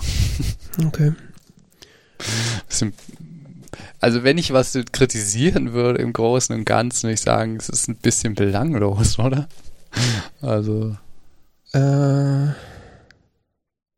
Es ist. Es, ja, äh, also sagen wir mal so, es ist. Ähm, es ist nicht plätschert so, so vor sich hin und irgendwann ist vorbei. Also so. Ja, also es ist nicht so viel at stake, wie man sagen würde. Ähm, wie jetzt in anderen äh, Wes Anderson-Filmen. Also wenn ich jetzt so an äh, The Grand Budapest Hotel denke, äh, wo es ja quasi, äh, ich finde, der plätschert halt auch so ein bisschen vor sich hin, aber da gibt es ja vor allen Dingen so eine, ja, eine Handlung? Mm, ja, die gibt es ja da auch in dem Film, aber es ist vor allen Dingen so, es gibt eine, es gibt eine Gefahr und es gibt Gegenspieler und es ist halt so ein klares gut-böse Verhältnis, was da gezeichnet wird, an dem der Film sich dann so über die Zeit abarbeitet. Das gibt's ja, ja hier irgendwie ja, so gar nicht. Ist ja auch bei dem mit dem Fuchs zum Beispiel. Ja, den habe ich noch nicht gesehen, aber ich weiß, was du meinst. Ah, okay. Und während zum Beispiel Royal Tenenbaums ja eher auch so ein Plätschern ist, ne? Genau, ja. Den hatten wir auch immer mal geguckt. An den kann ich mich zwar auch nicht mehr, nicht mehr erinnern. Ich weiß nur, dass es ja, auch so vor sich hin glaube ich, auch Beschreibung des Ganzen. ja. Wobei ich sagen muss, diese, also ich, also ich, ich mag äh, The Grand Budapest Hotel sehr, aber ich muss sagen, ich mag den Film auch äh, sehr und nicht, nicht, das äh, Limited? Mh, nicht, okay. äh, obwohl er so vor sich hin plätschert, sondern auch teilweise, weil er so vor sich hin plätschert. Also ich finde es einfach äh, auch einen sehr entspannenden Film. Also es ist so, es passiert mhm. schon so Dinge, die auch wichtig sind, aber es ist nicht so ja. nervenaufreibend. Ja. Es ist einfach eine, also es ist so irgendwie, man ist irgendwie gern dabei, habe ich das Gefühl. Ja, das stimmt, das, da hast du völlig recht. Ich, ich fand das nett. Also es geht ja, im Prinzip geht es darum, dass drei Brüder äh, die sich seit dem Tod ihres Vaters nicht mehr gesehen haben. Ja. Ähm, fahren mit einem Zug durch Indien. Genau, treffen sich in, also sind selber kein, sind auf jeden Fall Ausländer und treffen sich in Indien, um dann mit genau, dem Darjeeling zwei, Limited zu fahren. Genau, es sind, sind drei Amerikaner, sollte man dazu sagen, in Indien, was, äh, sind nicht drei Inder. Ähm, gespielt von Owen Wilson, Jason Schwartzman und, Adrian und Brody. Adrian Brody. Mhm. Und äh, ja, äh, diese Reise durch Indien ist recht, äh, ist irgendwie nett, ja. Weil es vielleicht, das, es ist nicht so, es wirkt erstmal ex, so ein bisschen so mit Exotik spielend, äh, wenn man das jetzt so erzählt, aber das ist gar nicht mal so. Es wird soweit ich das beurteilen kann, Indien ja recht ist so eine nüchterne Kulisse einfach. Also es nicht, wird nicht so romantisiert. die, ich habe mir das Gefühl, die drei in der Handlung ist es, das ist Teil der Handlung, dass die drei versuchen, das zu romantisieren im Sinne mhm, von, ja. äh, wir, wir suchen hier die Erleuchtung oder das, das spirituelle Erlebnis oder ich weiß nicht mehr, wie er es formuliert. Der äh, von Owen Wilson gespielte Francis ist ja der, der so die Führung übernimmt. Mhm. Um, und der sagt ja irgendwie, will ja irgendwie so, so dieses, ist es so Selbstfindungstrip daraus machen oder sowas. Ja, es ist irgendwie so eine Mischung aus spiritueller Reise und irgendwie, äh, er will, dass die Brüder, die sich erstens schon länger nicht mehr gesehen haben und auch nie so gut verstanden haben, äh, dass sich die Brüder wieder verbrüdern sozusagen. also dass das Verhältnis der Brüder irgendwie ins Lot gebracht wird, wie auch immer. Und äh, mhm. ja, das ich habe da auch die ganze Zeit drüber nachgedacht, ähm, wie man denn den Plot des Films eigentlich erklären soll. Weil der drei Brüder fahren durch Indien. Ja, äh, aber und das Problem ist halt, dass, dass auf dieser Fahrt halt so viele Kleinigkeiten passieren, die halt äh, schon auch viel, viel erzählen und über die, Charakter über, die, über die Charaktere erklären. Aber es wäre, also man müsste aber eigentlich den, den halben Film quasi ich, nacherzählen, ich, um den Plot ich, zu erzählen. Glaub, ich glaube, der Film besteht aus den Kleinigkeiten. Also das ist so, das ist der Inhalt des Films, oder? Also die, ja. die, die, diese Kleinigkeiten, die, die Figuren werden einfach in dieses Setting geworfen und dann werden Kleinigkeiten dargestellt. Ja. Oh. Es ist übrigens, äh, ja, oder es, ist ein bisschen so wie bei Lupin, wie ich vorhin gesagt habe, das lebt von den Figuren. Ähm, also es gibt ja quasi keine Handlung. Ja, es, also die Handlung besteht halt so aus, äh, aus der Kommunikation zwischen den, zwischen den dreien, würde ich sagen. Also ja, halt aber so es gibt ja keine, keine klassische Handlungskurve oder sowas, sondern es ja, gibt immer diese, diese Mini-Handlungen, dieses, dieses, diese kleinen Episoden, wo sie teilweise ja auch einfach nur so, ich weiß nicht, sie werden halt so durch, mit dem Zug durch Indien bewegt und gleichzeitig werden sie, werden die Figuren ja auch durch diese Handlung bewegt. Es ist ja nicht so, dass sie sich, der Francis behauptet zwar die ganze Zeit so alles so im Griff zu haben und das alles geplant zu haben und sonst was. Mhm. Aber es ist ja alle drei irgendwie, die, die, die, vor allen Dingen an den anderen zwei wird das ja so dargestellt, dass sie so äh, auch so, so durchgezogen werden. So. Mhm. Verstehst du, was ich meine? Auch so diese, die, die, die sind ja gar nicht richtig anwesend, die sind ja einfach so, es rauscht so an ihnen vorbei, genauso wie diese spirituellen ich weiß nicht, Erlebnisse oder so, was sie dann so in so Tempeln machen und sowas. Das, das ist ja mehr so, das passiert so mit ihnen. Das sind ja nicht wirklich dabei. Es wirkt so. irgendwie wie so eine Wallfahrt. Ja, aber, aber ich finde, sie wirken sehr distanziert immer bei allem. Ja, wobei ich muss sagen, Francis wirkt aber auch distanziert. Also ich finde, äh, oder das. Äh, ja, also, ja, ja, ja, ja, ja, klar. Also sie sitzt, also ich erinnere mich da halt an diverse Szenen, wo sie halt in irgendwelchen Tempeln oder Schreinen sind oder wie auch immer, an halt irgendwie so religiösen Orten, wo sie dann beten, was auch immer sie da tun. Ja, also, sie, sie, führen so Rituale durch, sagen ja. wir so, ohne jetzt tatsächlich irgendwie da drin eine Bedeutung zu sehen anscheinend. Ja, und ich meine, wie sollten sie das auch sehen? Ich meine, wenn du jetzt, selbst wenn du jetzt ein irgendwie spiritueller Mensch bist, kannst du ja nicht irgendwie an irgendeinen Schrein gehen und dann diese Gottheit da anbeten, weil das funktioniert ja eigentlich gar nicht. Das ist ja, also entweder bist du spirituell und hast irgendwie dein Glaubenssystem, dann betest du halt deinen Gott an, oder du bist halt nicht spirituell und dann kannst du halt auch nicht einfach diesen fremden Gott anbeten. Das ist ja irgendwie, weiß ich nicht. Also merkt halt, das ist eigentlich, es ist eigentlich so, ja, Selbstfindungs-Wohlfühltourismus, den sie da so ein bisschen betreiben. Und wie sehr touristisch das tatsächlich ist, sieht man ja auch daran, dass sie äh, das erste, was sie quasi machen, wo sie, wenn sie mit dem Zug anhalten, dass sie erstmal auf den Bazar gehen und sich irgendwelchen Schrott kaufen, den sie nicht brauchen. Das ist so großartig. Also von äh, irgendwie äh, Schuhen, die es nur in einer Größe gibt, äh, über Pfefferspray bis hin zu einer, einer Schlange, kaufen sie einfach den größten Dreck, den es da gibt. Die Schlange, ja. Und ähm, ich hab, also der Film ist ja, ich habe gar nicht geguckt, also was er beschrieben wird, aber wahrscheinlich Comedy Drama Abenteuer. natürlich. Abenteuerkomödie. Was? Also auf der englischen Wikipedia steht Comedy Drama. Okay. Auf der deutschen Abenteuerkomödie. Okay, also wo das Abenteuer ist. Okay. Auf jeden Fall ähm, kaufe ich diesen Film, die Comedy, auf jeden Fall mehr ab als, äh, als schon einigen anderen Filmen. Äh, ja. Sie ist so ein bisschen subtil und nicht so in, in your face Humor, aber ich muss schon das ja. einige Male schon auch sehr schmunzeln, was da so, was sie da so durchziehen und was sie da abziehen.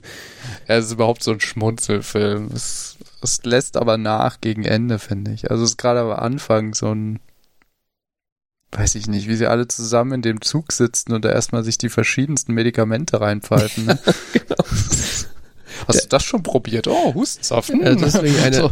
eine bekloppte Szene. Der eine hat Kopfschmerzen, hat sich irgendwie, äh, weiß ich nicht wo, am Bahnhof in, dem, in der Drogerie noch irgendwie Tabletten gekauft, von denen er nicht genau weiß, was es ist, aber er glaubt, das ist irgendwie Muskelentspannungsmittel. Äh, und der eine hat irgendwie noch eine Tinktur und der andere hat irgendwie Tropfen, die er sich in den Mund gießt. Und dann tauschen sie dann im, im Kreis die Medikamente durch, dass jeder mal von allem probieren kann. Also das ist schon irgendwie sehr witzig. Und natürlich auch nicht irgendwie so, also es nimmt sich auch nicht sehr, so sehr ernst, finde ich, weil, also ist schon sehr weit Nö, von der Realität äh, ja. entfernt. Also wenn du so dir Tabletten und schwere Medikamente so einwerfen würdest wie die, dann wäre der Film sehr schnell vorbei, würde ich sagen. Ja, klar. Ja, ähm, ja, sie reisen dann da halt so rum und also ihr, ihr, ihr nominier, nominelles Ziel ist halt irgendwie so spirituelle Reise und Francis sagt halt, sie wollen sich besser wieder besser kennenlernen und sich besser verstehen wie früher, was auch immer das heißt. Ähm, und äh, es stellt sich dann aber später raus, dass Francis vor allen Dingen geplant hat, dass sie die, die eigene Mutter äh, treffen wollen die äh, wohl in Indien in einem christlichen Kloster lebt und da arbeitet. Und ähm, ja, äh, ist, also der, der Film oder die, die Beziehung der, der drei ist auch, vor, äh, merkt man auch die ganze Zeit, ist durch, durch Misstrauen und äh, Desinformation beziehungsweise äh, nicht Mitteilen von Informationen geprägt. Äh, mhm. vor, vor allen Dingen von Francis Seite aus, äh, der ihnen da halt immer nur so Salamischeibchen taktikmäßig Informationen über die Reise zukommen lässt und irgendwie auch so, äh, du hast ja gesagt, er hat die, er tut so, als hätte er die Kontrolle, vor allen Dingen macht, äh, lässt er auch so diesen Kontrollfreak raushängen mit, äh, mit so Geschichten, dass er ihnen die Pässe abnehmen will und auf die aufpassen will, weil er will nicht, dass die Pässe wegkommen oder irgendwie so Schwachsinn. Ähm, ja, die, die Reise wird dann irgendwann relativ äh, drastisch unterbrochen, nachdem sie äh, zuerst fast aus dem Zug geworfen wären, als die Schlange, die sie sich gekauft haben, äh, ent entwischt ist. Und der, ähm, ja, es ist nicht der Zugführer, aber der Zugbegleiter oder was, mit dem sie da die ganze Zeit zu tun haben, dann sie vor der Schlange retten muss, äh, werden sie fast schon des Zuges verwiesen. Und später, als sie dann eine Schlägerei anfangen und sich äh, mit Pfefferspray besprühen, äh, ähm, werden sie dann tatsächlich äh, des Zuges verwiesen. Also es ist auch die, dieser erste Halt äh, ist auch quasi, bietet quasi das Setup für die weitere Handlung. Also sämtliche Gegenstände, die ihnen dann später äh, äh, die Reise versauen, kaufen sich sozusagen da. ja, ähm, vom Zug dann äh, runter äh, kommen sie dann ja, äh, nimmt der Film auch so eine ein bisschen dramatische Wendung. Also dann kommt so dieses Drama-Ding eher so ein bisschen rein, weil sie kommen dann ja irgendwie an einem äh, relativ kleinen, aber trotzdem relativ schnellen Fluss vorbei oder Bach wo sie dann äh, drei Kinder, drei Jungs äh, dabei sehen, wie sie versuchen, irgendwie Gegenstände oder Waren über den Zug, über den ähm, Fluss zu transportieren und dabei irgendwie in den Fluss fallen und dann äh, versuchen die drei, die drei Jungs zu retten. Und äh, dabei äh, stirbt aber tatsächlich einer der drei Jungs. Äh, weil, äh, ja, weiß ich gar nicht. Warum eigentlich? Weil er irgendwie. Äh, der kommt irgendwie am Stein in den Fluss. Also der, der von Adrian Brody gespielte Charakter kann ihn festhalten, aber als er dann mit ihm aus dem Fluss rauskommt, sagt er, er hat einen Stein im Kopf bekommen oder so. Ja. Und sowas in der Richtung. Ja, das ist dann so die äh, sehr dramatische Wendung. Da habe ich dann auch, als ich den Film das erste Mal gesehen habe, dachte ich so, hä, okay, das passt jetzt irgendwie so überhaupt nicht irgendwie in den bisherigen äh, Charakter des Films. Also es nimmt, es finde ich, so ein richtiger Bruch, der dann passiert. Es, es kommt halt, es kommt auch mit dieser, die Situation wird ja sehr schnell eingeleitet, ne? Mhm. Ähm, dass sie da vorbeikommen und dann passiert das ja innerhalb von Sekunden. Also es ist so ein, ja, es ist ein Bruch, hast du schon recht. Ja, also nicht nur, dass jemand stirbt, äh, sondern auch, dass das so, der Film ist auch hat auch plötzlich ein ganz anderes Tempo. Also es wird, ja. wird fast so eine Art Actionfilm plötzlich. Ja, um danach wirklich komplett auf die Bremse zu treten, in dem Sinne, dass sie dann in dem Dorf, wo die Jungs herkamen oder herkommen, äh, aufgenommen werden. Mhm. Für Zeitraum X, so genau weiß man das nicht. Ja, mindestens Tage, mehrere Tage auf jeden Fall. Ja. ja, Tage wahrscheinlich. Vielleicht sogar eine Woche. Hm. Ja, wo sie dann äh, den toten Jungen und die, die, noch lebenden Jungen abliefern, äh, werden sie dann aufgenommen und ja, machen dann da so eine Art Trauerarbeit mit den Einwohnern dieses Ortes und auch irgendwie mit sich selber. Also sie sehen da irgendwie alle so ein bisschen verloren aus und sind auch, ähm, es wird auch wenig gesprochen. Beziehungsweise es wird viel Indisch gesprochen oder welche Sprache auch immer die Menschen da sprechen gerade. Aber mhm. es findet quasi keine wirklich verbale Kommunikation statt, sondern ab dem Zeitpunkt wird eigentlich nur noch so, ja, nonverbal kommuniziert. Und äh, auch wenn das so erstmal, wie du sagst, komplett auf die Bremse tritt, äh, finde ich, gibt es den Charakteren aber nochmal irgendwie ein bisschen mehr Tiefe. Ja, unbedingt. Da kommt ja, also es geht ja dann bis zur Beerdigung. Mhm. Wollen ja abreisen, aber werden dann doch noch zur Beerdigung des Kindes eingeladen. Mhm. Ähm, bei Beerdigung das falsche Wort vielleicht, das ist Feuerbestattung. Aber äh, dabei oder äh, danach oder so zum Schluss dieser Szene kommt ja dieser Rückblick, dieser äh, diese, diese eine große Rückblende im Film, ne? Ja, ja, ja, stimmt, genau. Das, das habe ich jetzt auch erst beim zweiten äh, Schauen, ist, ist mir das erst aufgefallen. Äh, dass Und zwar genau zum Tag der Beerdigung ihres Vaters ein Jahr zuvor. Genau, sie, setz, sie setzen sich äh, oder sie werden da quasi in so ein kleines Auto gesetzt äh, oder Autos übertrieben, so ein kleines Tuk-Tuk oder was auch immer das ist, wo sie sich halt zu dritt auf die Rückbank setzen und von dort aus werden sie dann zur äh, zu der Bestattung äh, gefahren und äh, die Kamera zeigt sie quasi dann in diesem Gefährt sitzend, von, von vorne halt zu dritt auf der Rückbank sitzend. Und dann gibt's quasi einen Schnitt und man sieht sie zu dritt in ähnlicher Position auf der Rückbank sitzen, äh, aber auf der Rückbank eines richtigen Autos. Und dann ist, wie gesagt, diese Rückblende, wo sie dann auf dem Hinweg zu der Beerdigung ihres eigenen Vaters sind. Also es ist quasi so sehr, äh, sehr nett eingeleitete Rückblende und ähm, äh, zeigt wahrscheinlich auch oder soll in dem Moment wahrscheinlich auch zeigen, dass sie gerade an, an diese an dieselbe Situation gerade denken. Also sie, sie finden sich quasi in einer ähnlichen Situation wieder. Sie sind ja. auf dem Weg zu einer Beerdigung wie schon vor einem Jahr. Das ist irgendwie so ein Trigger für sie, ja, glaube ich. ich. Ich fand das, ich fand das spannend, dass du gesagt hast mit nämlich, äh, die machen da Trauerarbeit, weil das scheint ja genau das zu sein, was sie nicht überwunden haben oder so. Ein Hauptstreitpunkt der drei ist ja äh, bis dato im Film der Umgang mit den Hinterlassenschaften des Vaters, ne? also sie benutzen ja die, die Taschen von dem Vater und die von Adrian Brody gespielte Figur benutzt den Rasierer des Vaters oder auch die Sonnenbrille des Vaters oder mhm. dann gibt's auch diese Diskussion mit dem Gürtel oder irgendwelchen Schuhen oder sonst was und es geht viel um so Gegenstände und so und auch Gegenstände, insbesondere Gegenstände des Vaters. Mhm. Und das ist interessant, dass das dann wird ja quasi dieser Rückblende so auf die Spitze getrieben. Mhm. Mit, dass sie vorbeifahren bei der Autowerkstatt. Also sie sind in der Rückblende.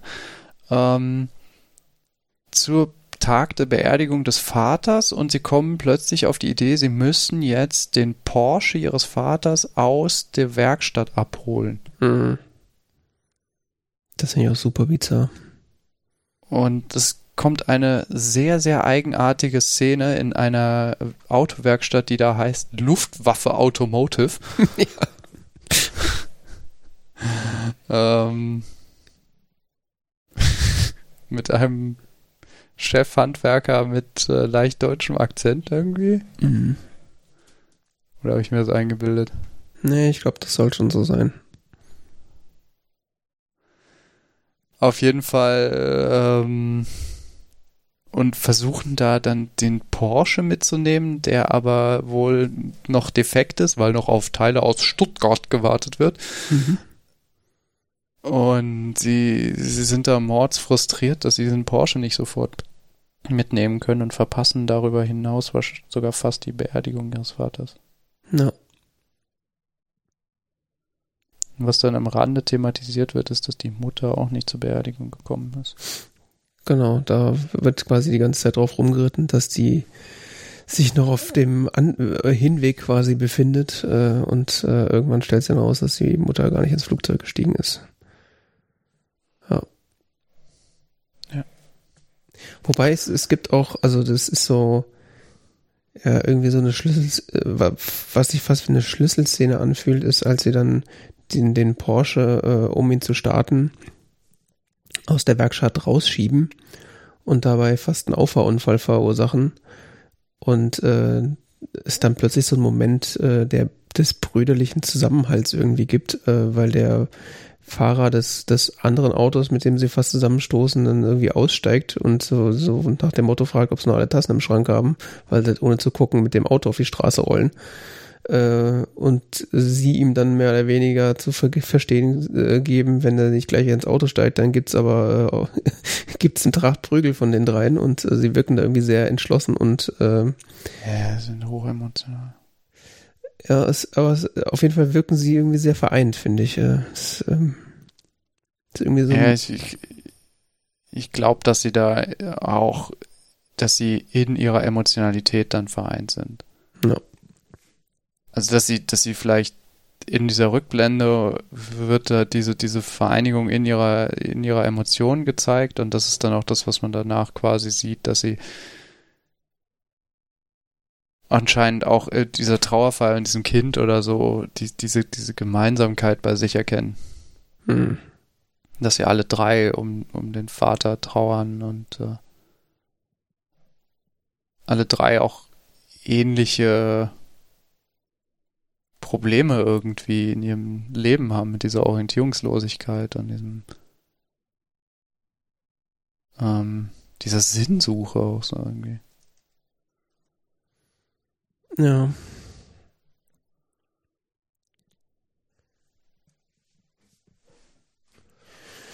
Ja, genauso äh, interessant wie der Schnitt quasi von der ersten Ebene auf die zweite Ebene äh, funktioniert mit der äh, Szene, wo sie im Auto sitzen. Genauso interessant geht dann der Schnitt nämlich äh, in die andere Richtung wieder zurück. Also es gibt dann irgendwie eine Szene, wo sie dann, ich glaube, sie stehen noch auf der Straße, ich bin mir nicht sicher, wo dann Francis äh, den Jack heißt er, glaube ich, im Arm hat und äh, Peter heißt er, glaube ich, daneben steht. Und dann wird wieder zurückgeblendet auf die eigentliche Zeitleiste, äh, wo sie in exakt derselben Pose stehen und dann halt äh, aber bei der Bestattung äh, des Kindes dann wieder sind. Ja.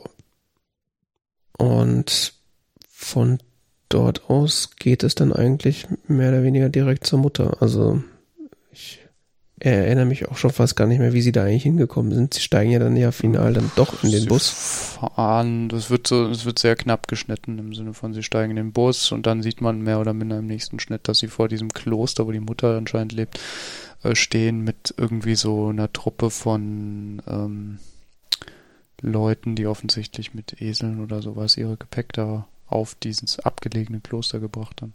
Ja. Also es muss auch irgendwie ein relativ großer Zeitsprung gewesen sein, weil zu dem Zeitpunkt, wo sie äh, den Zug verlassen mussten, sagt, glaube ich, die Francis irgendwas, dass sie irgendwie noch sechs Tage äh, Reisen sozusagen von der Mutter entfernt sind und das war ja mit einem Zug und ich weiß jetzt nicht, wie das in Busfahrt übersetzt äh, ist, aber das scheint auf jeden Fall noch ein, scheinen sie noch ein einiges an Weg dann zurückgelegt zu haben. Ja, der, der Film wird dann da immer krasser geschnitten. Ja, und ähm, im Kloster wird das dann irgendwie noch alles ein bisschen absurder, finde ich. Äh, weil die Mutter ist dann, also erstmal erstmal hatten sie sich ja ähm, anmelden lassen über Francis Assistenten. Äh, und die Mutter hatte dann aber auch irgendwie äh, verlautbart, dass äh, sie nicht kommen sollen, weil wohl irgendwie ein Tiger in der Gegend gerade sein Unwesen treibt, bla bla. Was auch immer. Mhm. Es wirkt auf jeden Fall auch dann, als sie ankommen, eigentlich so, als wollte sie ihre Kinder gar nicht da haben. Ja. Oder wer immer weiß es nicht, es ist irgendwie so ein bisschen bipolar, die Situation. Auf der einen Seite sagt sie und macht auch den Eindruck, dass sie sich irgendwie freut, auf der anderen Seite macht sie aber auch den Eindruck, dass sie das gar nicht will. ähm, ja, und sie verbringen dann da die Nacht und äh, ja, wobei ich, das ist eigentlich dann schon wieder vorbei. Also sie verbringen da die Nacht, aber das eigentlich Interessante passiert noch am, am Abend. Äh, konfrontieren sie dann die Mutter, warum sie denn nicht zur ähm, Beerdigung gekommen ist. Ach, stimmt. Was, ist, was passiert denn da? Das erinnert mich gar nicht. Naja, sie konfrontieren die Mutter und die sagt halt dann so, ich hatte halt keine Lust. also sie sagt, sie wollte nicht zu der Beerdigung kommen und äh, sie äh, müssen jetzt alle zusammen quasi damit leben, dass der Vater tot ist und damit abschließen und ähm, ja,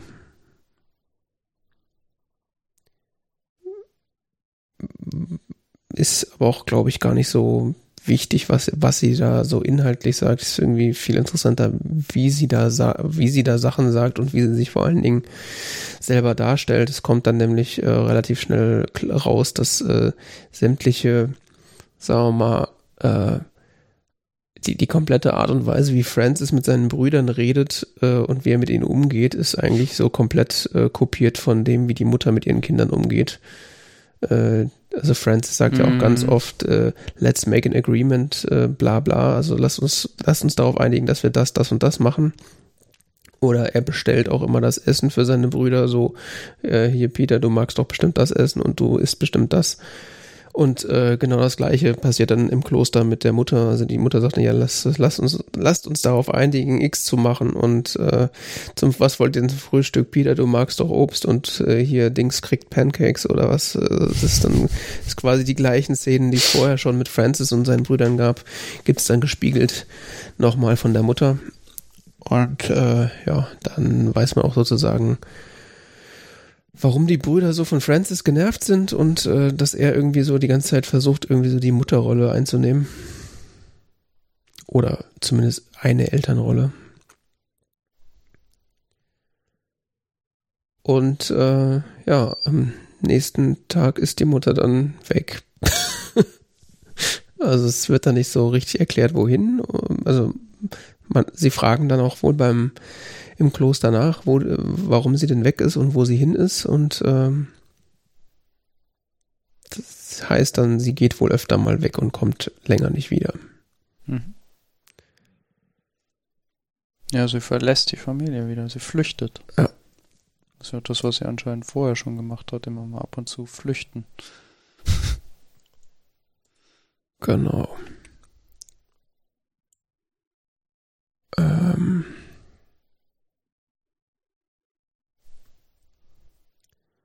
Das ist anscheinend ihr Verhalten mit ihrer Familie. Ich bin mir jetzt gar nicht sicher, was danach passiert. Also sie ist. Äh, sie, sie, also sie, scheinen, die drei Jungs scheinen, äh, drei Männer scheinen das erstmal so zu realisieren, so erstmal nicht, so im Sinne von beim Frühstück und dann haben sie plötzlich äh, so eine spirituelle Erfahrung, die aber zu dem Zeitpunkt dann tatsächlich so gefühlt erscheint. Also es ist ein bisschen als brechen sie aus, also nach der Flucht der Mutter brechen sie so ein bisschen aus aus ihrem vorigen Getriebensein oder so. Erinnerst du dich? Die, die rennen da auf diesen Berg hoch und, und machen dann irgendwie diesen Kram mit dieser Feder und Steine aufeinander, führen halt so ein Ritual aus, aber es wirkt harmonisch und nicht irgendwie so geplant oder so, sondern mehr so, dass sie ihre tatsächlich Emotionen da ausleben. Stimmt, sie was machen, sie machen ja dieses äh, das Ritual, was sie vorher schon mal irgendwie versucht haben, machen sie diesmal dann irgendwie genau. so ernsthaft. Ja, aber Genau, und diesmal aber so ganz natürlich aus sich selbst heraus, ohne groß irgendwie das abzusprechen oder sonst irgendwas, sondern es läuft halt einfach irgendwie. Ähm, und es gibt dann diese, diese Schlussszene dann auf dem Rückweg. Sie machen sich dann im Rückweg und äh, erreichen ihren Zug nur sehr, sehr knapp und müssen dem hinterherrennen und werfen dabei die Gepäckgegenstände in so einer Zeitlupenaufnahme von sich weg. Mhm. Also das Gepäck des Vaters, was vorher über zig Szenen in unterschiedlichsten Arten und Weisen transportiert werden musste, ähm, was auch völlig absurde Menge ist. Also jeder von denen hat irgendwie so zwei große Koffer oder so plus eine Tasche und mhm. während sie äh, dem Zug nachrennen, werfen sie so dieses Gepäck von sich und erreichen dann ganz knapp noch den Zug. Ja, was wiederum auch eine so die Klammer schließt zur, äh, zur Szene, wie der Film anfängt. Da wird ja, der Film geht ja quasi damit los, dass äh, Adrian Brody äh, auch den Zug, äh, den Darjeeling Limited fast verpasst und ihm hinterher rennt und dabei aber das Gepäckstück, was er dabei hat, auf den Zug aufwirft. Genau. Und was dann spannend wird, dann liest ähm, Jack seinen Brüdern noch seine Kurzgeschichte vor. Also mal wieder. Und zwar das Ende seiner Kurz, seiner neuen Kurzgeschichte. Er sagt, er hat nur ein Ende, er hat noch keinen Anfang für seine Kurzgeschichte. Und das, das Spannende von seiner Kurzgeschichte ist, dass sie quasi das wiedergibt, was in einem anderen Film von Wes Anderson thematisiert wurde. Nämlich es gibt diesen Film äh, Hotel Chevalier. Okay. Das ist ein Kurzfilm, der geht so 13 Minuten ungefähr. Mhm. Der wurde, wenn ich das richtig verstehe, im Kino vor Darjeeling Limited gezeigt. Ach ja. Und der spielt auch, der, äh, in, der, in dem Film treten ähm, Jack, gespielt von Jason Schwartzman, und äh, Natalie Portman, die seine Freundin spielt, auf. In äh. diesem Hotel Chevalier in Frankreich. Okay. Und ähm, das, was dann eher später in dieser Kurzgeschichte da oder der Ende der Kurzgeschichte vorliest, ist quasi die Beschreibung dieses Filmes. Mhm. Weil du gerade von Klammer sprachst. Mhm. Wenn mich jetzt nicht alles täuscht, das ist auf jeden Fall sehr ähnlich zu der Handlung dieses Kurzfilms. Sehr, sehr ähnlich. Jetzt macht es auch Sinn, warum in dem in diesem, äh, da gibt's ja dann dieses End, mehr oder weniger Endszene, wo dann nochmal der ganze Zug abgefahren wird, beziehungsweise wo dann so Figuren in so Montagen in diesem Zug sitzen, die da eigentlich gar nicht drin sitzen können. Und dann sitzt ja auch plötzlich Natalie Portman in dem Zug, beziehungsweise liegt er in einem Bett drin. Und ich habe mich jedes Mal gefragt, so, warum zur Hölle liegt Natalie Portman im Bett? Was ist da los? Ja, man sieht halt die verschiedenen Figuren so, aber man sieht ja auch Alice, die Frau von ähm, die Frau von Peter. Ja, aber die ist ja wenigstens von der Schauspielerin. Die taucht auch, ja, die taucht auch schon mal bei der Beerdigung auf. Ähm. Ja, und vor allen Dingen wird die nicht von Natalie fucking Portman gespielt. Also ich meine, warum ist da Natalie Portman? Ich meine, du kannst halt eine gute Schauspielerin nehmen oder du nimmst halt eine gute Schauspielerin, die asozial teuer ist, weil sie Natalie Portman heißt. Also das ist so halt. Ja, die spielt die Hauptrolle. Also in, in dem Film Hotel Chevalier spielen eigentlich zwei Leute mit. Das sind Jason Schwartzman und Natalie Portman. Ja, weil in jedem anderen Film wäre das nicht Natalie Portman gewesen. Aber jetzt macht das Sinn, warum das Natalie Portman ist. Okay. So mit krass kurzen Haaren und so. Ich meine, ist natürlich auch mega absurd, dass in dem Film zweimal äh, Bill Murray vorkommt. Einmal am Anfang, wo er auch auf den, in den Darjeeling Limited Set. gehen will. Also. Das ist ein Wes Anderson-Film, da muss Bill Murray mitspielen. ja, ist auch einfach so geil. Der Film geht ja, also ich habe ja gerade gesagt, der Film geht los, indem ähm, Adrian Brody dem Darjeeling Limited hinterher rennt, aber eigentlich geht der Film ja damit los, dass Bill Murray in einem Taxi irgendwo durch eine indische Stadt fährt, zu, sich zum Bahnhof fahren lässt und dann dem Darjeeling Limited hinterher rennt und dann von Adrian Brody überholt wird und der dann den Zug noch kriegt, aber äh, ähm, Bill Murray nicht. mhm. Was sehr lustig ist und dann sitzt er am Ende nochmal irgendwie in so einem fiktiven Abteil, was ja. ja.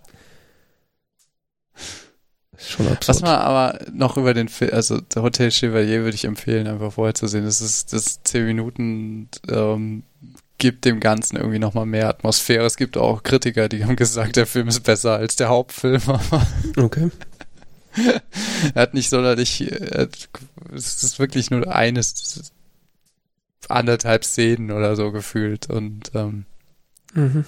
aber es passiert dafür ziemlich viel und es ist, es ist total faszinierend, welche Tiefe den Figuren ver, verpasst wird in, in so wenigen Minuten. Also, mhm. Natalie Portman spielt das auch ganz grandios. Also es ja. Muss ich auf jeden Fall mal nochmal ähm, angucken, den hatte ich gar nicht auf dem Zettel. Ja, gibt's auf YouTube. Mhm. Ähm, was ich ganz großartig finde, was, was dann noch insbesondere, was auch in Hotel Chevalier eine große Rolle spielt, aber auch in diesem Film immer wieder eine große Rolle spielt und vor allen Dingen dann nochmal im Abspann ausgekostet wird, ist ja das Soundtrack, ne? Ja. Mhm. Der irgendwie total cool ist.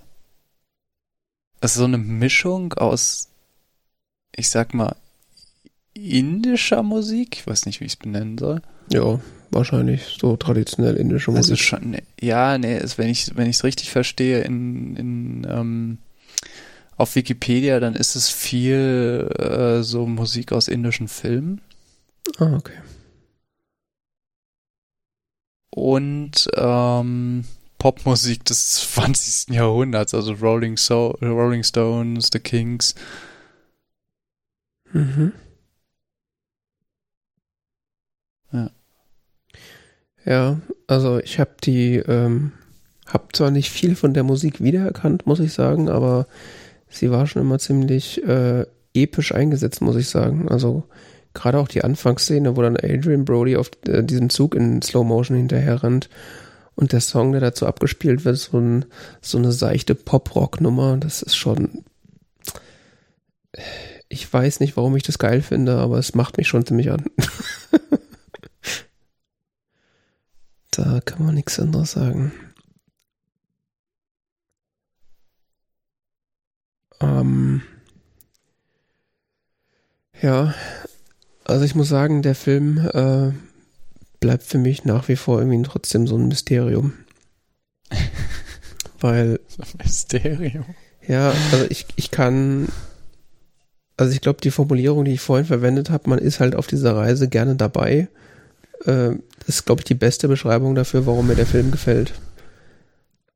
Äh, ich, ich, ja, ich, dabei, ich, ich habe so das Gefühl, Wes Anderson nimmt einen so mit in seine Welt. Und ja. Das ist auch bei anderen von seinem Film so. Man taucht halt so irgendwie so in eine ganz eigene Welt ab. Das ist äh, bei Darjeeling Limited vielleicht noch etwas weniger als bei anderen Filmen, wo das noch stärker rausgearbeitet wird, wie Budapest Hotel oder sowas. Ähm, oder der Film mit den Pfadfindern. Mhm. Wie heißt der? Moonrise, Moonrise Kingdom. Kingdom. Mhm. Ähm, aber es ist schon stark so irgendwie so dieser durch die Einsatz der Bildsprache und die Erzählweise und so ein ganz eigener Blick auf die Welt, der da inszeniert wird. Ja, das auf jeden Fall. Ich kann mich auch immer wieder an seiner, äh, an dieser Art und Weise, wie er die Bilder komponiert, kann ich mich auch immer wieder satt sehen. Und auch das Color Grading ist immer so einfach diese ja, absolute Wohlfühlfarben immer. Das ist so spannend, gell? Ähm, aber auch trotzdem äh, kann sich dieser Film quasi diese Belanglosigkeit oder dieser Mangel an, an Handlung, den, den du ihm ja in Anführungszeichen vorgeworfen hast am Anfang, das muss er sich zwar gefallen lassen und trotzdem ist es irgendwie so, dass mich dieser Film nicht langweilt. Das ist irgendwie, ich habe jetzt gedacht, so, oh, beim zweiten Mal gucken, weiß ich nicht, ob, ob mich das dann auch mal irgendwie so fesselt oder so, aber es ist irgendwie, es, äh, ist einfach unterhaltsam, diesen Film zu gucken. Und es ist irgendwie auf eine ja, Art und Weise, die ich nicht erklären kann. Langweilig würde ich ihn auch nicht nennen. Das wäre sehr, das wäre zu, zu, hart. No. Ich glaube, so, so einen ähnlichen Vibe hatte ich auch ähm, bei dem Film äh, Rushmore. Rushmore wo auch äh, Jason Schwartzman die Hauptrolle spielt und äh, da ein. Das ist das äh, mit der Schule, ne? Genau, da ist er Schüler von der Schule Rushmore. Wo Bill Murray der Schulleiter ist oder sowas. Ähm, nee, der ist, glaube ich, Vater von irgendwie so anderen Kindern auf der Schule, aber hat irgendwie viel Kontakt ah, zu denen. Oder sowas, ja. ja. Der hat auch, also er hat ein bisschen mehr Inhalt, der Film. aber auch der ist irgendwie so relativ seicht und äh, geht halt irgendwie so vor sich hin und trotzdem habe ich irgendwie viel Spaß gehabt, dabei zuzugucken, auch wenn die also auch wenn die Thematik irgendwie an Stellen irgendwie ein bisschen problematisch ist. Ähm, weil er da ja der die Hauptfigur äh, in seine Lehrerin verliebt ist und dann irgendwie mit der Rejection ah. nicht so ganz klarkommt. ah. Aber auch, also auch da die, die Bildkomposition und die Art und Weise, wie das erzählt wird, ist irgendwie so captivating, dass ich das irgendwie, ich weiß nicht. Es ist immer, es ist immer so, äh, also es ist natürlich jetzt super subjektiv, aber äh, ich habe das Gefühl, die Filme verzaubern einen immer so ein bisschen und man ist dann so in dieser Welt so ein bisschen gefangen weil die halt auch immer so weit von der Realität entfernt sind, dass sie auch, dass sie schon wieder so wie so ein Traum wirken.